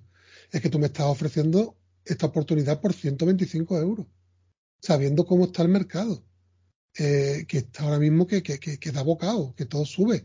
Y entonces, algo que, que efectivamente también, como ha dicho Antonio, se llevará cinco años siendo la obra más pedida en redes, que por eso yo tampoco puedo entender el riesgo, aunque ellos que son los del negocio lo sabrán. Eh, yo lo que, lo que caigo es en, mis propios principios, de decir, ¿puedo yo mm, ser infiel a mí mismo por esta suculenta oferta? Y es donde está la duda. Otra cosa es después, cada uno a título personal, lo que hemos dicho, también lo ha comentado, creo que ha sido JL o Fernando incluso, no me acuerdo de los dos, después de ir diciendo barbaridades o intentando vestir tu decisión de no sé qué en redes sociales o sacar incluso pecho de eso, ¿no? Yo no, yo me estaba sintiendo un poco prostituyéndome a mí mismo, ¿no? Porque la oferta económica era muy buena. Yo me defendía a mí mismo, decía, bueno, si lo hago, eh, al fin y al cabo yo a lo largo del mes sigo invirtiendo muchísimo dinero eh, en librería y yo mi apuesta siempre es clara por el comercio cercano, las librerías de, de barrio Mm, yo apoyaré no comprar los cómics y los libros en Amazon siempre, también por cuestiones medioambientales, comercio de proximidad, muchas cosas. Eh, pero ya digo, sí, sincerándome aquí para no quedar de guay, a mí me hizo dudar. Puedo decir que finalmente no he participado, ¿vale?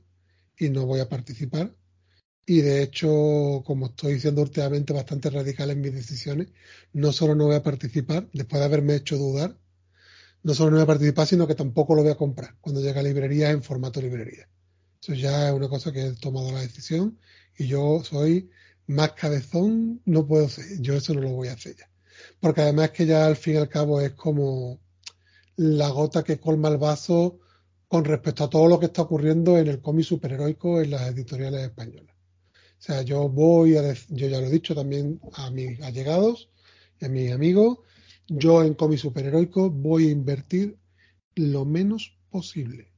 Voy a buscar siempre las ediciones más económicas, las oportunidades de mercado, como también se ha aplaudido aquí mucho, lo hicimos en este programa, la, colección del 60 aniversario de Spearman de Panini.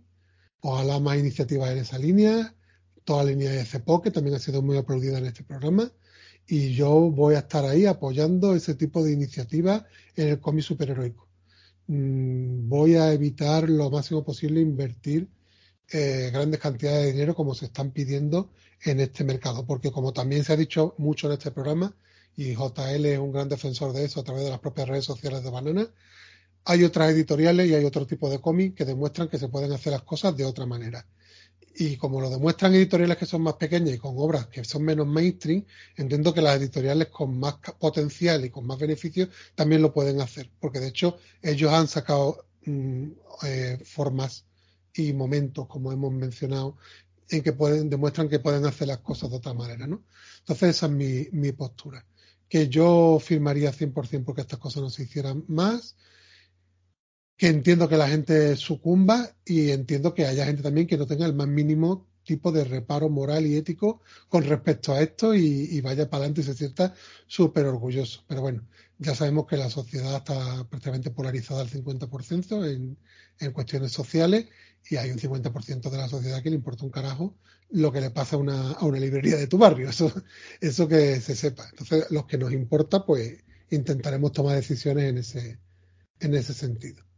Y esa es la mía. Yo no voy a participar ni ahora ni en la versión posterior para librerías, que ya veremos a qué precio y en qué, en qué características. A ver, eh, yo un poco por tirar así como estoy de acuerdo con todo lo que se ha dicho, con lo cual eh, tampoco quiero ser eh, redundante en las opiniones. Evidentemente me parece fatal, o sea que así a resumidas cuentas. Eh, también me gustaría mm, destacar una serie de cosas. Y es que, eh, a ver, con estos movimientos del crowdfunding que está haciendo ECC, que lo hace, pues yo qué sé, ya viene como una tradición y viene, no sé, siempre por Navidad casi, o sea, como regalito de Navidad. Y, y es que, por mucho que nos fastidie, eh, ECC eh, viene demostrando ya bastantes veces que, ah, no solo por lo de la tienda online y, y demás, que a las librerías pues no, que no les importa, que, que las ve incluso como algo como competidoras, diría yo, porque le quitan beneficios que son suyos y le cuesta dinero, o sea, seamos realistas. Si yo me puedo quedar el, el porcentaje que se lleva a la librería más me ahorro el transporte y la distribución, a lo mejor le estoy sacando a un solo cómic, le estoy sacando, pues a lo mejor puede ser cerca de un 40% más de lo que le sacaría si lo vendiese en una librería, siendo realistas. Entonces, para ellos es como si compitieran con ellos mismos en su mentalidad de empresa. Vamos a ponernos así, ¿vale? Entonces, bueno, ya, ah, evidentemente, eso a mí me parece fatal, pero eh, en, yo veo que esa es su postura con todo esto del crowdfunding.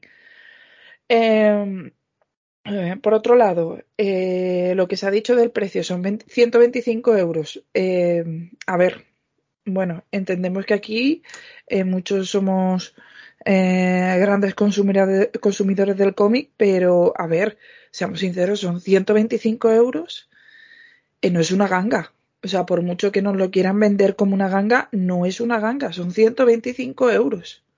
O sea, es una barbaridad de dinero. Pero bueno, mmm, por, yo entiendo que dicen, no, es que claro, luego en librería te va a costar más caro. Bueno, es que a lo mejor mmm, ese no es un buen precio. Pero bueno. Eh, por último, también me gustaría abrir un tema que yo no sé si sabéis, es que eh, hay cierto movimiento con todo este follón que ha habido del crowdfunding con los titanes. Ha habido un movimiento popular que se ha unido en una especie de plataforma. Ahora mismo no tengo yo aquí el nombre, que lo voy a buscar en un segundo y os lo digo. Eh, que se ha unido como con el objetivo de conseguir solo y exclusivamente los derechos de los jóvenes titanes para, de esa manera, pues ser los que publiquen eh, los, los, titanes solo y exclusivamente en España. Es una manera como de boicotear a ECC. Lo que pasa que yo no sé cuánto de realista y cuánto de mmm, verdad puede haber. O sea, vamos, verdad es que se están organizando para ello, pero yo no sé si eso lo van a llegar a conseguir. Eh, si es así, Mm, la verdad es que yo creo que sentaría hasta un precedente. Creo que esto yo no, no lo he visto jamás. Si consiguen arrebatarle los derechos de una cosa muy concreta, no lo sé. A ver, y, y nada, y yo la verdad que tampoco abogaría, un poco sí que es verdad que hay que pedir responsabilidades al consumidor, pero tampoco nos podemos echar encima de también de la gente que lo compra porque no estaríamos, yo creo que mirando a quien deberíamos mirar, que en este caso es a la editorial. Eh, y eso de tirarnos piedras unos entre otros es, es, más una bomba de humo y que al final solamente hace, nos hace mal los unos a los otros cuando realmente lo que tenemos que pedir explicaciones es a la editorial. Y si se te pones de acuerdo y a ECC no le compras el crowdfunding, pues ECC dejará de sacar el crowdfunding. Si ECC ve que eh, tú compras en librerías, sacarán las cosas en librerías. Entonces, mmm, porque el mercado al final se mueve así, no van a hacer algo que desde luego no les dé dinero. O sea, que Eso, eso está claro. Y eh, no sé, esas son así como mi lluvia de ideas sobre este tema, así un poco resumidas. Eh, y eh, demás, así que Rafa, ¿tú, ¿tú qué opinas sobre todo esto?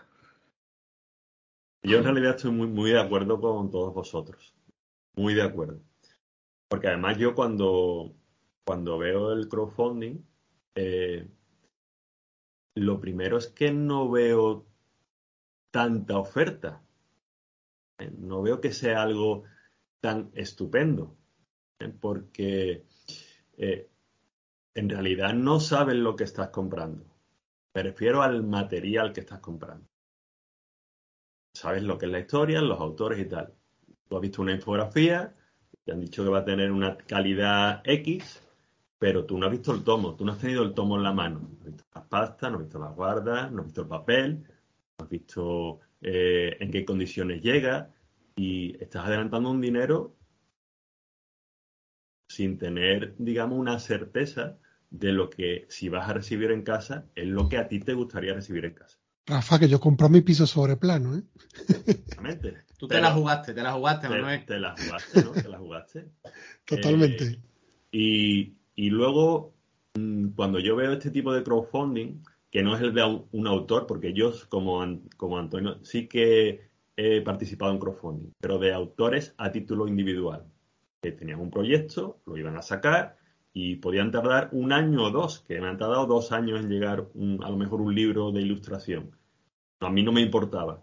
Y eh, cuando ha llegado se ha visto el cariño y el porqué de los retrasos y, y el porqué de todo, que además te mantenían informado. eh, y eso sí me merece la pena, porque estoy apoyando a un autor directamente.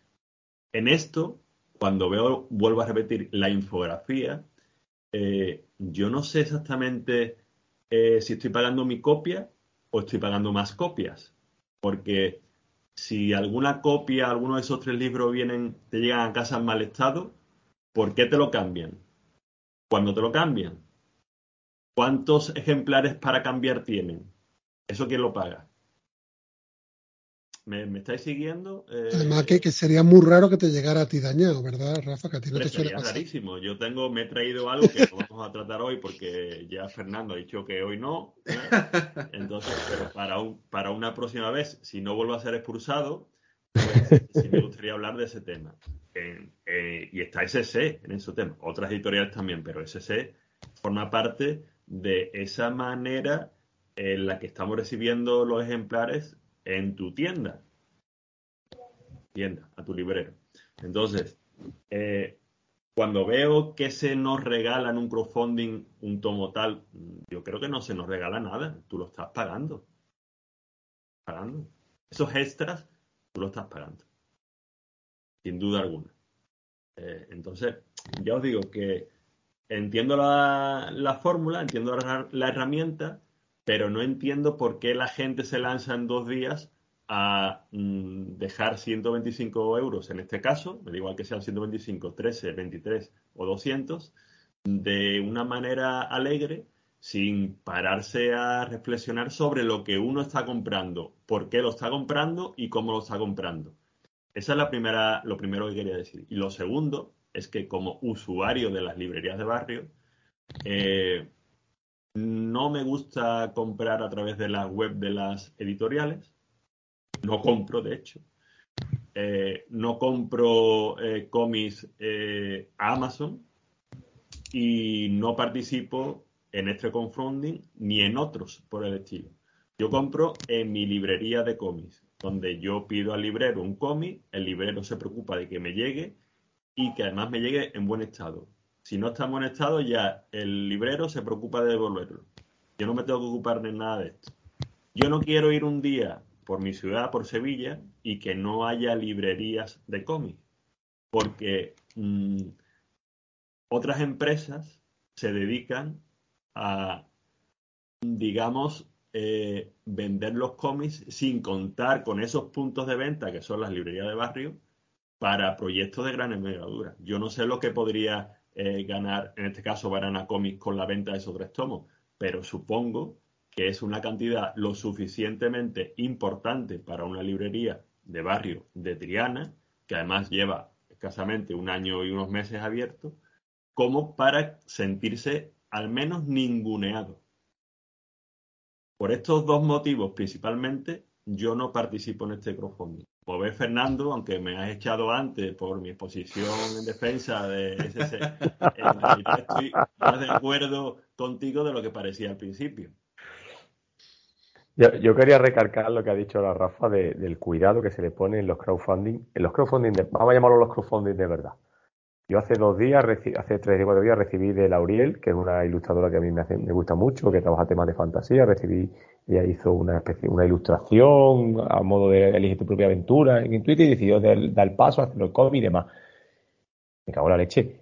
Viene un dibujito, una carta, llenó las, el sobre, lleva, venía relleno de confeti para que cuando yo lo abriese aquello fue... No, a mi mujer no le hizo tanto gracia como a mí a los niños. Pero aquello era, aquello era precioso. Había, había, el sobre lleno de confeti por todos lados. Me, coño, a mí me hizo una ilusión tremenda. La mujer se ha currado una conforme iban avanzando las recompensas, un, porque bueno, aquí habrá que ver. No, no, realmente es que no le presta atención a este crowdfunding. No sé cuáles son las recompensas reales que se dan. La recompensa es los tomos, no, no, hay recompensa, es lo que estás pagando.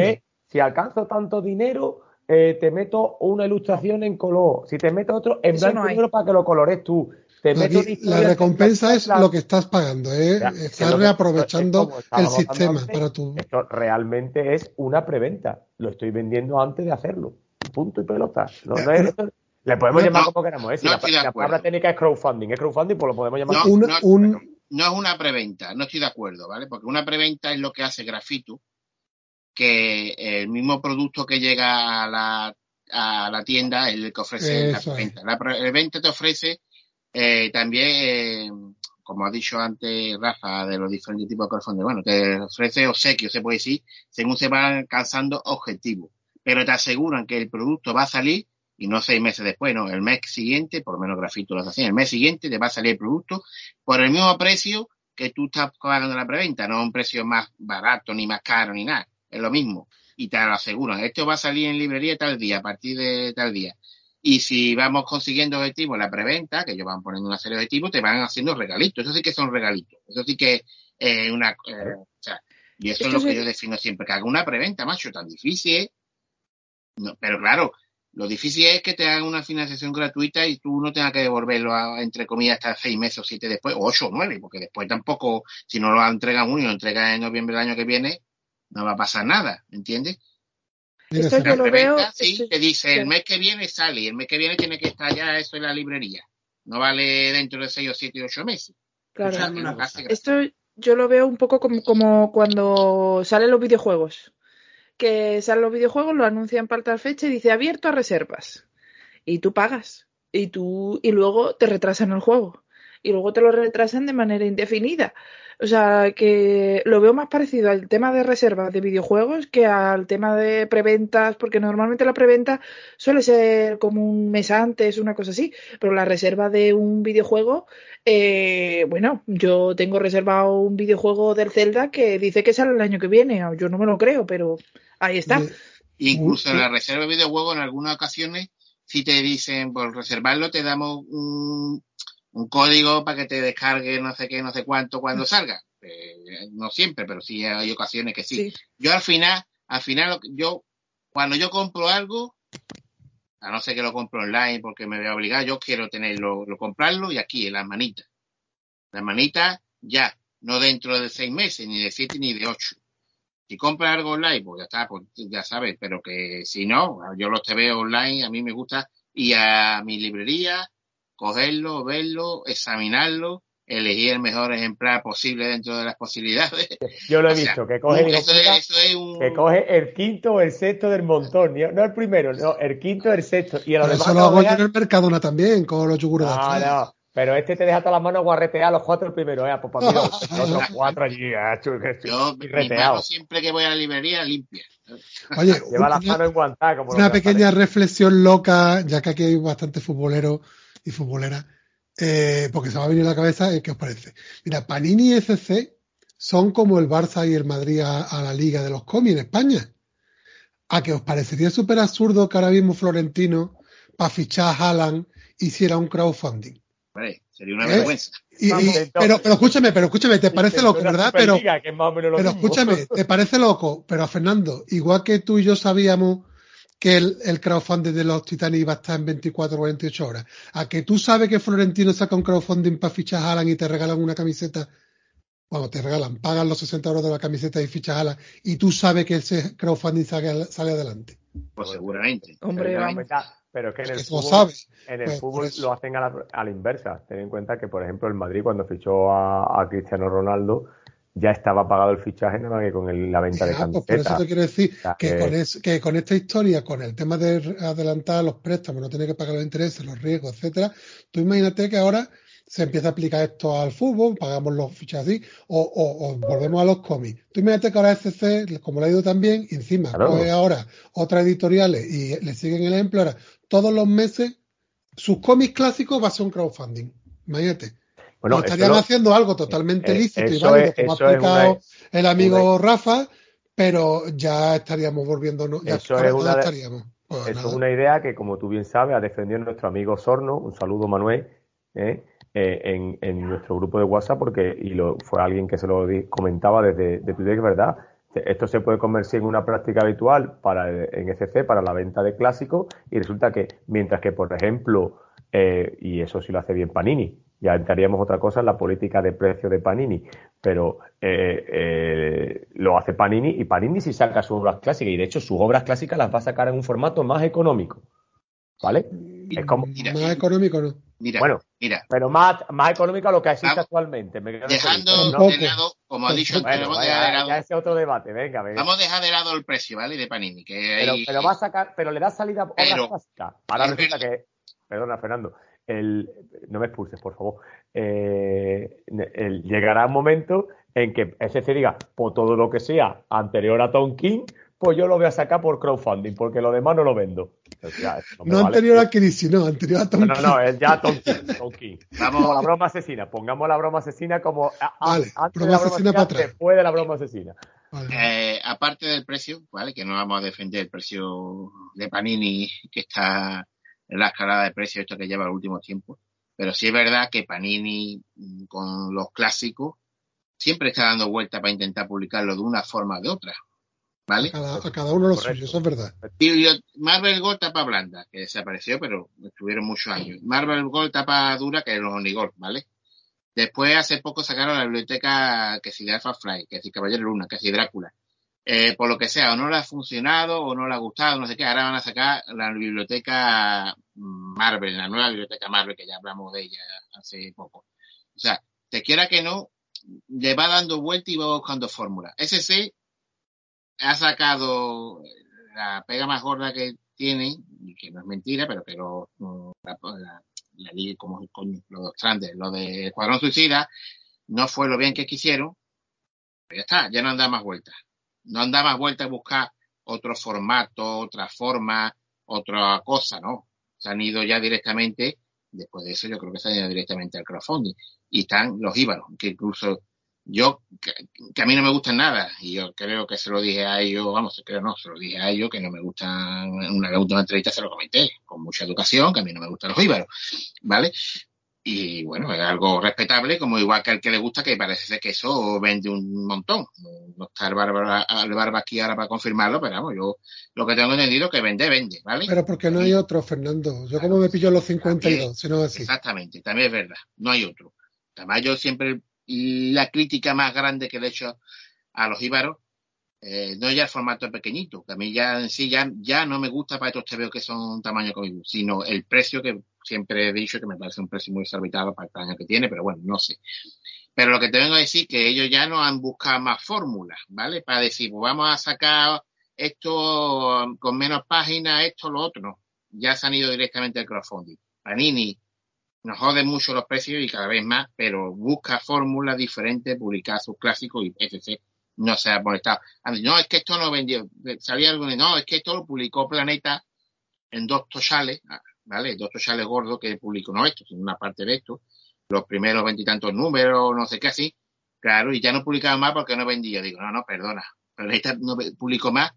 Primero que ya le había sacado un clásico de C en tamaño también pequeñito y sacaron 40 números. O sea, que no vendería más si sacó 40 números.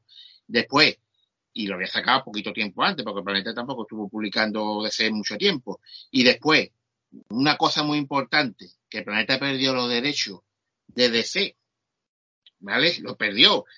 Y el último tomo que sacaron de esto, que fueron dos, uno lo sacó, eh, no sé si fue en 2010, a finales de 2010, y otro al principio de 2011. Y los derechos los perdió a finales de 2011. Pero yo diría que yo, ya a mediados de año ya se sabía que había perdido los derechos. O una cosa así. No va a sacar otro tomo más, aunque haya vendido, no va a sacar otro tomo más así para un tochal de esto para que se lo tenga que comer con papas, ¿vale? Porque perdía los derechos a final de año y a mejor no iba a tener recorrido comercial que yo hubiera, bueno, como es de saber un tochal de esto, ¿no? O sea que tampoco, no, no vendió, no, vendió una colección de 40 números, eh, pequeñito también, y después vendió dos tochales y yo no sé si no publicaron más porque no vendió, porque ya vendieron los derechos y dijeron no vamos a sacar más nada. ¿Vale? O sea que, que tampoco podemos decir que, que no vendiera. Yo no lo veo así. También es verdad lo que ha dicho Antonio, que esto es un material, tiene ya 40 años, y que es muy alabado. Que yo de esto me he leído, como he dicho, yo no me lo he enterado la tapa, de los, de los pequeñitos estos, que yo los tenía, aunque después los vendí, los tenía, no tenía la colección completa, ¿vale? Por eso lo vendí también, porque tenía, los primeros números tenía, después ya se me fue yendo y no lo completé. Pero bueno, que yo me leí por lo menos 10 primeros números de esos pequeñitos, que no sé cuántos americanos serían, veramos, los sagas muy conocidas estaban incluidos ahí. Y la verdad es que yo lo disfruté mucho, pero claro que son cómics de hace 40 años y Mark Wolfman mm, era eh, uno de estos tipos Claremont que te ponía texto, texto en la página, ¿sabes? No. Que ya sabemos que en la época había mucho así, pero que no era uno de estos rapiditos de leer tampoco. Que yo creo que siguen siendo buenos cómics, por los recuerdos que yo tengo de cuando los leí. Pero claro, que a lo mejor después, cuando empieza a leerlo la gente más joven, tipo mejor la mitad de los que "Hostia, se han metido en el crowdfunding no han leído un cómic de esa época en su vida y se van a llevar una sorpresa. Eh, Eso A es lo que yo yo- decía, que eso, perdón Ángela, te Sí, no, sigue, perdón, no, no, no, sí, no, sí, no, sigue, no. por favor. Que, que lo- que yo lo que decía que hablando un poco del tema de, de cómo es el, la etapa esta, yo por suerte en casa los tenemos, nos ha costado mm, vidas y milagros conseguirlos, porque los tenemos con la, en los formatos de, de planeta de los tomitos chiquititos y súper finitos de 40 tomos o así. Em, no voy a entrar en la parte de cuánto nos ha costado de segunda mano, porque eso es una barbaridad. Eso es una barbaridad. Pero bueno, eh, yo sí he podido leerlos un poco. No me los he terminado, siendo sincera, pero sí que he leído unos pocos, bastantes. Y, y sí que son, a ver, pues eso, son cómics que tienen mucho texto y que sabes a lo que vas un poco. Pero sí son divertidos, oye, no, fíjate, no, yo pensé que iban a ser así un poco más, mm, que tú sabes que hay algunas cosas que te rechinan un poco y demás, pero no, son unas aventuras que, que incluso para los niños, eh, a muchos de ellos podrían, son bastante actuales y bastante divertidas. Mi hijo Cosas- los Teen Titan Go. Sí, pues eh, es que- es que yo lo veo eh, en los años 90 hubo un, hubo dos series que pegaron mucho, eran los X-Men por un lado en dibujitos y por otro lado los Teen Titan. Y, y me recuerda a esa serie. eh, un momento, Ángela, en los 90 de Teen Titan. Sí, Sí, uh, no me acuerdo yo de eso. sí, sí, sí, dibujitos animados, ¿eh? Estoy hablando de la Sí, tele. sí, sí. Sí, sí, sí, sí. Vamos, porque me los comía, vamos. Yo era de X-Men, pero mi pareja los veía en los 90 los Teen Titans, vamos, como no se los perdía. Y, y recuerda un poco a eso, a esa, a esa serie. Cosa que a alguien de mi edad, si los ha leído y tal, pues le va a hacer, le va a rememorar un poco la nostalgia de a los niños de los 90. Y no sé, me, me la verdad que me gustó, me sorprendió de lo actuales que podían ser, de lo actuales que eran. Sí, sí, vamos, que yo el recuerdo que tengo de los cómics, ¿eh? yo lo disfruté como un cochino, vamos. Y, y yo creo que siguen siendo buenos cómics, vamos, que siguen, estoy, estoy Sí. convencido que siguen Sí, siendo sí, no han perdido, cómics, ¿sabes? no han perdido, creo que y el dibujo de Pérez sigue siendo buenísimo, evidentemente, ahí no vamos a tener ninguna ninguna duda, pero la caracterización de personajes, eran como una familia ahí, ¿no? Pues yo me, por lo menos se recuerdo yo, no se llevan muy bien todos, ¿no? Todos los sí de aquí ahí unidos en, ese grupo, la verdad es que yo tengo un buen recuerdo y, y de haberlo disfrutado y como digo, no me dio ni mucho menos todo lo que fueron, sino a menos 20 o 30 números americanos, pero yo los disfruté mucho, no hace tanto, ahora unos 10 años, poco más, ¿vale? Cuando, como esos tomos que tenía tú, pero cuando lo publicaron en su momento, yo me fui comprando algunos de ellos, ¿vale? Así que nada, tú, Rafa, ¿qué? Aparte de, de lo de crowdfunding, ¿tú los titanes has leído algo o qué? De este concreto, Sí, sí, de sí. los de No. Wolfgang y Pérez. Sí, sí, sí, los conozco y al igual que que Ángela me parece que pueden seguir funcionando, ¿eh? siempre sabiendo lo que estamos comprando. Bueno, o lo que están comprando, pues yo no los voy a comprar. Eh, ni en el crowdfunding ni luego en tienda. Mm, para que se haya completado el crowdfunding tan pronto, bueno, ahí tengo mis dudas. Ahí tengo mis dudas si todo el mundo que ha participado en él eh, los conoce o si también lo han comprado porque es algo que no se podía encontrar, se ha movido mucho por redes, como ha dicho Antonio, durante eh, muchos años, eh, etcétera, etcétera.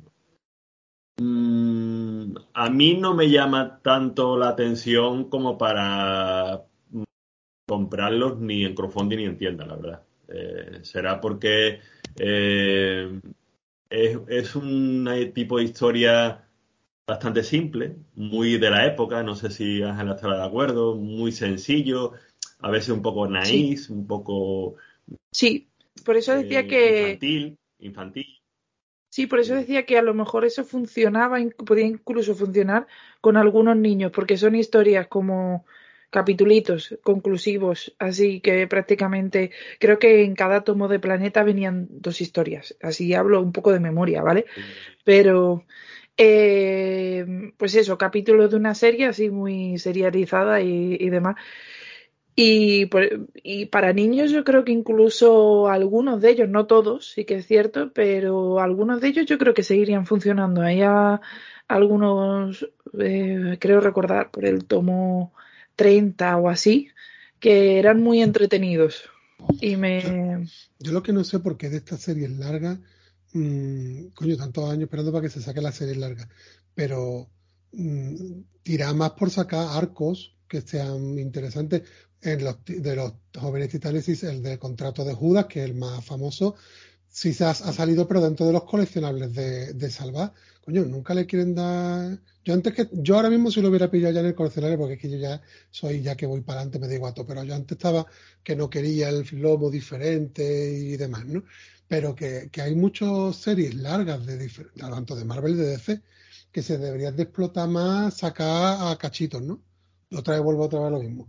Los- Pero, y- pero Fernando, me lo- perdón, Manuel, me lo estás diciendo tú, que es el que tiene una hoja de ese para seguir cronológicamente las colecciones. Por, por eso, que- por eso ya me da igual el lomo, por eso ya me da igual el lomo, porque yo ya lo meto en mi propio sistema y ya me da igual, yo ya sé lo que tengo, dónde lo tengo y cuándo lo tengo. que eres el maniático de la continuidad, me lo- que me lo diga a mí. Pero, pero ya, pero ya por no, pero ya no por formato, ahora me he reformado Ah, no, ya.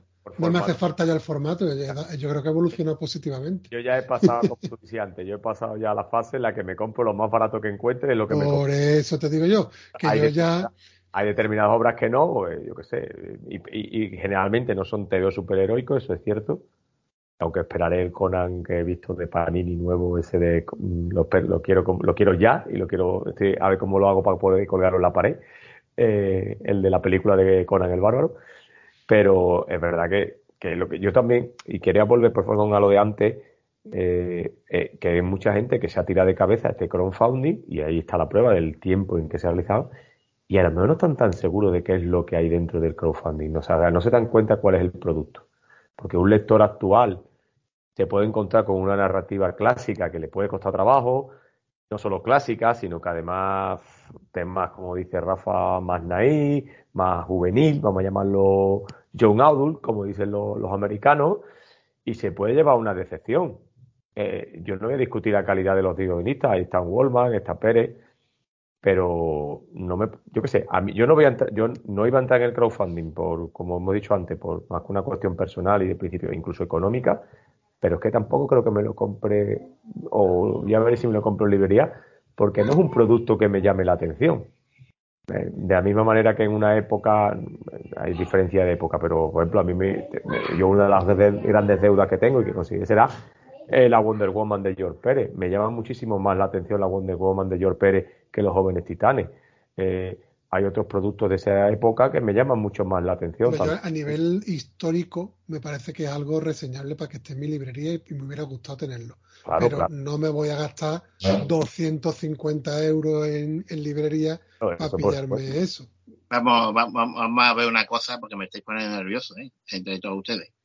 Porque estamos diciendo que esto vendería seguro y aquí de los uno, dos, de los cinco que vemos, cuatro estoy diciendo que no lo vaya a comprar. Entonces al final va a tener razón ese en sacar el crowdfunding de los pero, pero, perdona, pero Fernando, no, nosotros no, pero ahí está la prueba de que se ha sacado rápidamente. ¿Por qué? Porque lleva años, ¿eh? lleva años, lleva años creándose ese caldo de cultivo que es, uy, sin que nadie diga, pero es que el problema es que todo el mundo dice, uy, los, nuevos titanes de Goldman y Pérez. Pero no te decía de qué iba, nadie te contaba de qué iba. Es que eso es una obra magnífica. Esto es como, yo te digo, verdad, es que aquí, bueno, en el mundo del decir que el precio que va a tener cuando salga a librería es el precio normal de los cómics del mismo número de páginas y eso del resto de publicaciones de C. No tiene un sobreprecio, se puede decir, sino que el precio de crowdfunding es más barato, ¿vale? Eso es, que no es que no la vayan a meter doblada por el, por el tomo de librería, ¿no? Sino que ahora aquí en el crowdfunding pues hace una rebajita, vamos a decirlo así. Que nos la van a dar en el precio habitual, porque baratos no son los precios No, no, baratos no son, evidentemente. Sí, pero además creo que la idea es no sacar tres tomos, ¿no? Sino repartir seis, más tomos. Que también a lo mejor a nivel económico es más accesible yo comprarme un tomito de 30 euros cada dos, tres meses que soltar 125 euros del tirón o 75, no sé cuánto. si, eso, si el primer tomo... Sí, no, no, di Rafa, perdona. Yo solamente quería aclararle a Fernando eh, que no es que no me interesara, no me interesa en las condiciones actuales en lo que, en lo que pone ese porque yo sí sé lo que estoy comprando, si lo fuera a comprar. Yo sí sería un cliente en diferentes condiciones, porque ya sé lo que voy a encontrar y lo compraría por otros motivos y no sería una sorpresa cuando abriera las páginas. Lo que no soy un cliente en las condiciones que propone SC en la actualidad para este tipo de colección. Y yo, te quería decir que si hubiera venido en el catálogo de novedades de este mes, anunciado hace dos meses, el tomo uno de los titanes al precio de CC normal de hoy en día, probablemente ya estaba guardado el mío. Lo que pasa es que, lo que pasa es que al haber ocurrido lo que ha ocurrido, yo ya he explicado mis motivaciones y el contexto en el que venimos del cómic superheroico y en las editoriales españolas, yo decido ya no comprarlo en esta ni en las condiciones futuras, pero no porque a mí el material no me interese, sino por el contexto editorial y de, todo. Pero yo sí me lo compraría, me lo ha dicho Antonio, porque además yo sí que estoy en un ejercicio documentalista historiador que considero que es un, un, producto que sí quisiera tener en mi colección. Y tampoco descarta que de todas formas en el futuro te lo vaya a pillar. Mm, pero, ¿sabes lo, ¿sabe lo que me lo pillaría del tirón ya? que, que lo sacaran desde Poke. Eso sí que me lo pido. Hombre, ahí está el título. Ojo, que ya están sacando Sandman, que son colecciones largas, van a sacar las cosas del pantano, colecciones largas. Pero no lo descarten en el futuro, ¿eh? Tampoco, ¿eh? Por eso. Que, que, yo creo que en el formato que han anunciado que lo vayan a sacar, creo que no lo voy a pillar. Nunca puedo hablar de lo que va a pasar en el futuro. Yo ahora mismo estoy en que no. Pero si saliera en otros formatos, pasa que CC ya estamos viendo que nos de sacar las cosas en multiformato. Eh, determinadas cosas. Eh, entonces, si saliera en otro formato más económico, sí me lo plantearía, claro que sí. También, Ángela, ¿tú quieres decir algo? Que te veo la manita.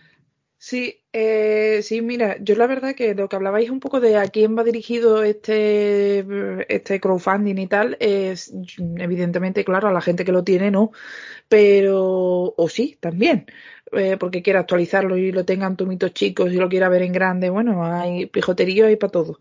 Pero eh, sí que yo veo que esto va más enfocado a la gente, pues un poco de, eso ya digo, de alrededor de 30 años para abajo. que, no tiene este material porque cuando salió en Planeta no, o bien no tenía el dinero porque eran chicos, o bien no, en fin, no sabía que eso había salido, en fin, mil historias y que por lo que sea, pues no lo ha podido conseguir en el mercado de segunda mano porque ha estado a unos precios que para hipotecar la casa y, y ahora quiere hacerse con él mm, porque le trae buenos recuerdos de la infancia y le da un feeling y yo creo que para esa gente que quiera rememorar un poco eh, los titanes de su infancia sí que es este producto. Ahora tienes que tener los 125 euros, claro. O sea, te tienen que sobrar 125 Oye, lo, euros. lo- lo mismo, lo bueno de esto es que se tenga un efecto positivo en la especulación y me acabe yo pillando los tomos de planeta que no tengo, pero a un precio Ahí- razonable. Ahí es donde voy yo, ahí es Ahí, donde voy ahí- ahí hay que rebuscar. Hay que rebuscar Los tomos de planeta también decir que ahora hicieron lo que pudieron, pero muchos de ellos tenían unos escaneos de las páginas muy más lamentables, ¿vale? No eran una calidad Malamente. Si, no, si eso no te importa, que no eran todos los números ni todas las páginas, evidentemente, pero que algunos...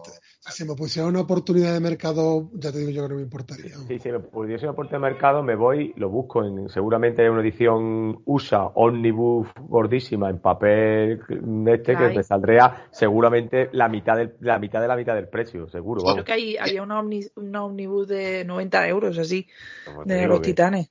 Tema- Eh, Aquí que porque somos muy, muy, muy- castizos y no nos gusta leer en inglés, sino leer en inglés es lo más barato que hay. Sí, sí, Eh, sí, sí. Ese eh, además tema- estaba muy bien, ¿eh? Eh, Esa edición creo que te tenía dos o así, y creo que salía por unos 90 dólares o así. Porque, vamos, yo lo miré para hacer algún regalo de cumpleaños y, y pero lo que pasa es que por aduana se, se iba a unos precios que dije, "Mm, no, pues no me voy a gastar ese dinero. el tema de papel que ha dicho Antonio, ya si quiere podemos ir cerrando el tema del crowdfunding, pero sí decir que, por ejemplo, eh, SC ya sabemos que no sé muy bien por qué, pero no usan papel offset o poroso, como decimos de toda la vida, para sus clásicos, ¿vale? Y en este caso tampoco va así, usan eh, papel mm, satinado mate, ¿vale? En este caso es mate, que ellos lo han dicho en las redes sociales, no es que me lo esté inventando yo, sino alguna pregunta de algún el posible comprador cuestionando qué tipo de papel iban a usar, bueno, pues el mismo que han usado, eh, por ejemplo, para el cuarto mundo de Jack Kirby y otros clásicos, ¿no? No sé si para el después no lo sé porque todavía no, lo he visto, la edición que sale en librería, pero bueno, el papel que se utilizar ellos para estos cómics clásicos, eh, no queda mal del todo, ¿vale? Para no ser papel poroso, pero coño, yo no entiendo por qué en los 10 años ya que llevan publicando eh, material clásico de Cell, poco que hayan, o mucho que hayan podido publicar, porque no se han nunca decantado por el papel poroso como hace Panini la mayoría de, su, de las veces, ¿no? Que es verdad que algunas veces Panini también saca algún material en papel que no es el poroso, pero bueno, que por regla general se intentan usar ese papel poroso, sin embargo, ese nunca ha sido así, pero bueno, esto no es nuevo, esto lleva así siempre, ¿sabes? Eh, Rafa, ¿tú quieres decir algo? Sí, eh, Fernando, han dicho esa cualidad del papel, pero han, han dado eh, características del gramaje. No, no, eso no.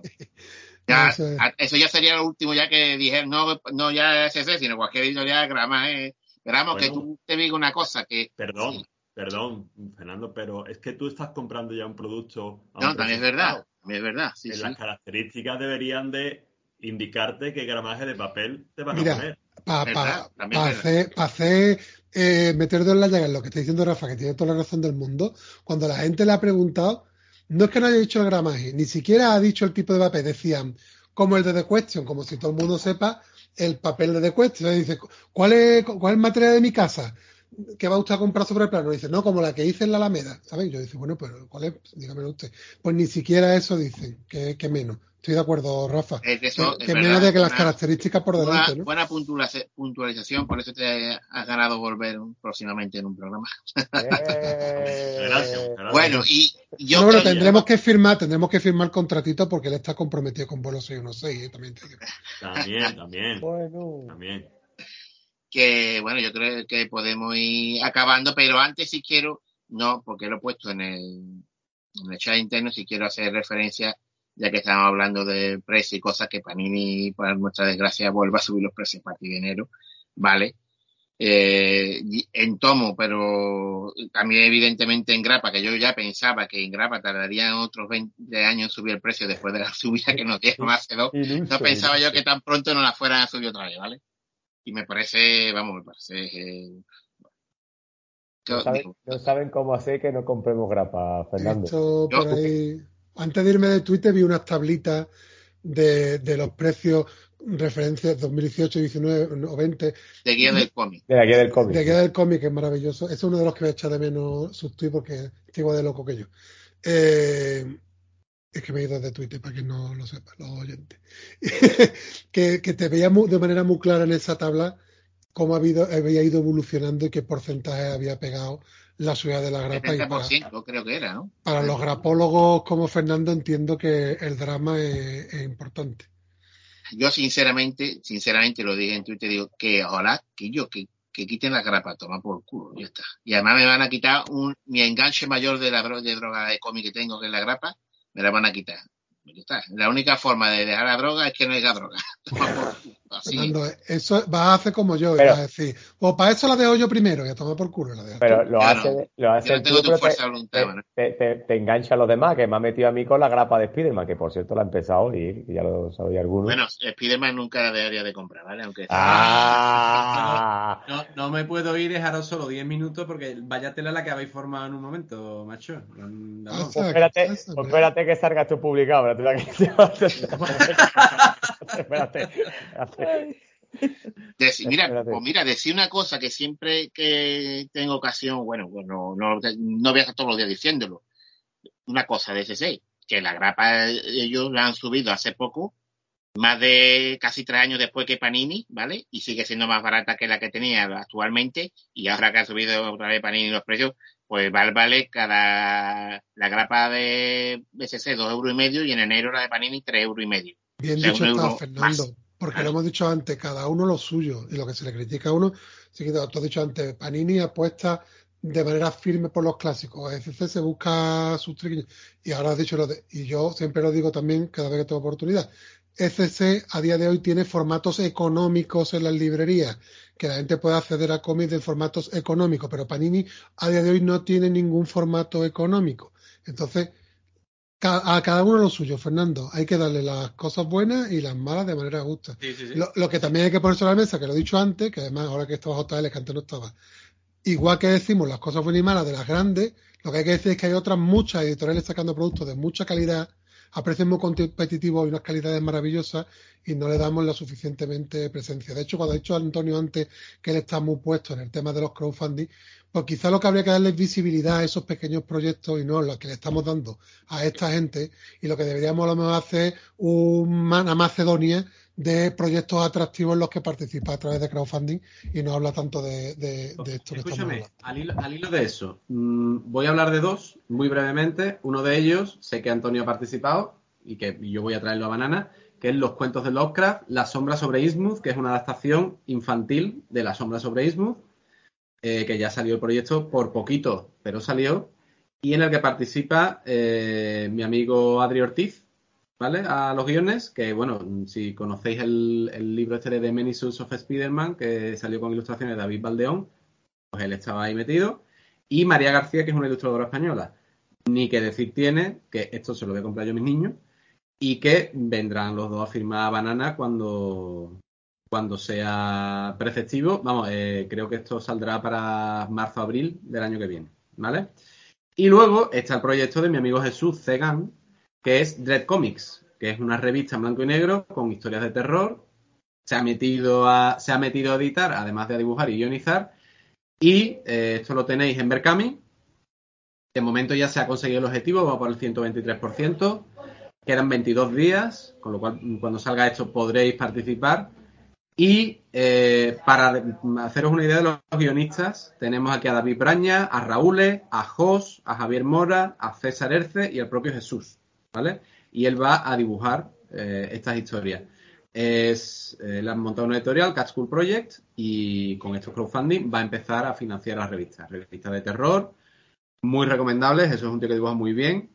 Una pena que no beba cerveza, pero aparte de eso, ya lo conocéis, es un tío estupendo. Y este tres cómic eh, merece mucho la pena. También decir que, por supuesto, cuando el número uno salga ah, a la venta, lo traeremos también aquí a Banana y estará aquí firmando. Y si nos podemos traer, pues yo qué sé, a, a Javier Mora que le, que le venga bien, a Jos que siempre se apunta y tal, pues, pues estaremos. Entonces, pues aquí dejo estos dos para que lo para que lo sepáis, que son los dos que los dos últimos en los que he estado más de los que he estado más más pendientes. Yo, y aparte, yo tengo una duda porque el tema del crowdfunding a mí me sorprende, porque yo participé en el último de, de Víctor Santos, el de Moon Eater, que me creo recordar son veintitantos euros, 26 euros creo que fue. Joder, y es un tomazo, pero tomazo me refiero de calidad. Una tapa gorda, eh, el papel bueno. Y después digo, coño, es que esto me lo hubiera sacado otra editorial y me hubiera cobrado mínimo, mínimo treinta y tantos euros. Es que eso es lo que no puedo concebir. Eh, es que eh, yo por eso apoyo también este crowdfunding, porque es que es mucho más. Eh, yo entiendo que ese lo, haga, eh, lo saque porque no tiene riesgo, pero es que es mucho, te das cuenta que realmente es mucho más económico el, el publicar y la autoedición que esto. Es que no somos realmente, porque somos uno, como dice Fernando, somos unos, droga, unos drogainómanos y estamos enganchadísimos, pero es que juegan con nosotros con los precios, que es una barbaridad. Oye, ya que estáis recomendando crowdfunding, voy a decir el último en el que me he apuntado. Si todavía no sé, Claro, ahí. tiempo de. eh, yo soy gran fan del trabajo de Stefan Sejic en todas sus facetas y concretamente en la colección de Sandstone que publica Panini a través de la línea de Evolution. Pues que sepáis que ahora mismo en Kickstarter hay un, un proyecto de, crowdfunding abierto de Stefan Sejic. Quiero avisarlo porque puede pasar desapercibido, le doy gracias a Manuel Osorno que me avisó a mí, porque en principio parece, y lo es, un crowdfunding para una estatua en 3D que está maravillosa, pero hay diferentes maneras de participar en el crowdfunding, como comentaba antes Rafa, y entre las diferentes contribuciones, por ejemplo, yo he hecho una que por 20 dólares estoy contribuyendo al proyecto, pero la recompensa que yo recibo no es la estatua, que cuesta 400 pavos, pero sí que es un, un sketchbook de, de Stefan Sejic sobre, sobre la colección. Entonces, es un magnífico complemento a los que estéis haciendo la colección de Sandstone, como yo la hago, pues también tener el libro de, de bocetos y de ilustraciones, pues que también si queréis participar, que también que sepáis que está ahí abierto. Ya, yo me parece, esto es una sección magnífica, ¿eh, Fernando? De, de crowdfunding. Crowdfunding del mes. Sí, la verdad. Yo, yo estoy en uno, pero creo que ya ha cerrado, que es el de el Rey Cool. Yo a los míos, yo a los míos. A este, en Ah, momento de grabación estamos a 15 días del cierre, está más que superado. Fíjate tú hablando de lo de recaudar, esto ya como curiosidad. Aquí se tenían que recaudar eh, 48.000 euros y van por 215.000 euros. O sea que esta gente no han tenido muchos problemas para sacar la estatua. Pero como todavía te puedes apuntar, quedan 15 días, si hay mucho, antes de 15 hay días. mucha gente caliente en este mundo. eh. Caliente, caliente. eh, oh, que está caliente. Oh, eh, pues eso, también quedan 15 días para participar. Si alguien quiere el sketchbook, pues todavía puede hacerlo. ¿Vale? Pues ya está, Fernando. ¿Quieres tú recomendar algún crowdfunding? No, no, yo no quiero recomendar ningún crowdfunding y si nadie quiere añadir algo más, yo creo que podemos darlo por concluido, que llevamos ya más de dos horas, por lo menos desde que nos sentamos en la silla, aunque la grabación no sé cuánto será. Y bueno, las recomendaciones ya las dejamos para el próximo programa, pero bueno, yo creo que ha Se sido a interesante. escapar, ¿no? Fer- se me va a escapar Antonio que traía un manga hoy, tío. Que, que me cago en la leche. Ay, Oye, oye, una cosa, una cosa, ahora que ha dicho eso del manga, no te convenció la oferta que te hizo Antonio, ¿no? De no irte a cambio verdad, de leer verdad. manga, ¿eh? Es No que fue me, pa- suficiente, ¿eh? me- no, me, me pareció que era un sacrificio demasiado elevado para mi permanencia. O sea, no, Antonio no se merecía pasar por esa tortura personal para cambio de, de mi permanencia. No me Eh, parecía justo. Me, me, me reconforta tu amistad, Manuel. Me reconforta tu amistad y hacia mí. Pre- prefiero convencerle un día de motu propio de que el tío se diga voy a darle una mordida al tema más que por, por un- que se sienta obligado. Está la cosa muy mala. No, no me da el presupuesto para experimentos últimamente. Bueno, Muy bien, pues entonces te portaste con un buen, un buen amigo, así que Bueno. yo me alegro. No como Fernando, que me recomienda Spiderman. Gustado, ¿eh? Eh, El próximo día que te eh, venga eh, comentamos lo- la grapa. Lo, lo Eh, hablamos, lo hablaremos, pero la verdad que, que de- debo reconocer que. Lo voy a soltar porque lo tengo que soltar ya aquí. Eh, debo reconocer que a mí que lo que me gusta es el héroe urbano. Creo que, que este hombre, que Wells, ha tirado a, a Spider-Man a la tierra, eh, lo- a- al conflicto urbano, porque sobre todo a mí lo que me gusta, no quiero hacer spoiler, pero me gusta que el superhéroe no sea tan súper. Quiero decir, que tenga puntos débiles, que, se, que, que tenga una. De acuerdo, Antonio, estoy de acuerdo. que- A mí lo, que- que- lo que que- menos me interesa es la Marvel cósmica y con Efectivamente, a mí lo que no me gusta es que llegue cualquier, que, que yo sepa que a Spider-Man nadie le va a hacer daño. No, no, no me llama la atención. Que yo vea que Spider-Man tiene que sufrir, tiene que, eh, Spider-Man, Daredevil, eh, el que sea. Entonces, eh, creo que Wells y el enfrentamiento en este caso con Lápida, me, a mí me ha gustado porque, coño, he visto que Spider-Man lo está pasando mal. Ya tengo una duda de guion que se la consultaré ahora a micrófono cerrado a Fernando, que es el experto, el Spider-Monólogo, pero la verdad que me, me ha gustado bastante. Ya de dibujo podemos hablar de otro tema, pero no está mal. Bueno, pues ya con esto podemos ir acabando por hoy. Muchas gracias a todos por haber estado presentes y ese, bueno, este final, Antonio lavando la colección de Spiderman, ¿qué más podemos esperar? Ah, bueno, pero no romita. Bueno, pues gracias Rafa, gracias Ela, gracias Manuel, Antonio. Gracias, nada, Fernando. Gracias a ti, Nos vemos- Fernando. Nos, vamos, nos vemos por banana y si no, pues nos veremos en la cena esa bananera que vamos a hacer para Navidad. Si nos vemos antes. Banana Nation. Banana Nation. Eh, muchas gracias por la invitación a Hombre, todos. por favor. Y ¿Dónde hay que firmar para que vuelva eh, para que vuelva Rafa, por favor? ¿Dónde hay que firmar? ¿Dónde hay que firmar? Bueno, lo Bueno, pues bien. venga. Ha sido un Lo dejamos aquí ahora si queréis seguimos por micrófono. me, me de- me despido también, me despido también. Sí, Gracias, ah, verdad, las Fernando. redes. Ah. Ha tiempo. Gracias, Fernando, por ¿Cómo el pueden programa. encontrarnos nuestros oyentes? Estoy aquí en videollamada con mi, con mi hijo pequeño, ¿vale? Eh, pero bueno, voy a despedir el programa mm, en un momentito. Eh, bueno, pues como siempre, y, y la verdad es que me apena no haber participado en este debate, pero como, como puede atestiguar Rafa, estaba... Está, estoy escuchando a mis niños, ¿no? Eh, Posca Ferite, Posca Ferite. Vamos, qué dibujo más guay, Quillo. Me encanta, mira. Está chulo, ¿eh? Está Guapísimo. muy chulo. Y yo, dos- Un crowdfunding para ese niño ya, hombre. Yo, escúchame, mira que a publicar sus dibujos. Que publique sus dibujos, venga. Destruyendo ahí un planeta. Yo, Ego el, ego el planeta viviente. Bueno, escuchadme, podéis encontrarnos en, en, eh, por supuesto, en Twitter, arroba tdt-podcast, A- en a Facebook, Manuel. TVOs, A Manuel no. A Manuel no, en, en Instagram, YouTube, en nuestro correo, tertuliadetvos.gmail.com, en nuestro blog, tertuliadetvos.blogspot.com y, por supuesto, aquí en Banana Comic, calle Castilla 8, al lado del Callejón de la Inquisición, cerveza, chicharrones, tebeo, charlita comiquera, yo no sé qué más queréis, macho. Venga, nos escuchamos la próxima. Hasta luego. Hasta Adiós. luego. Adiós.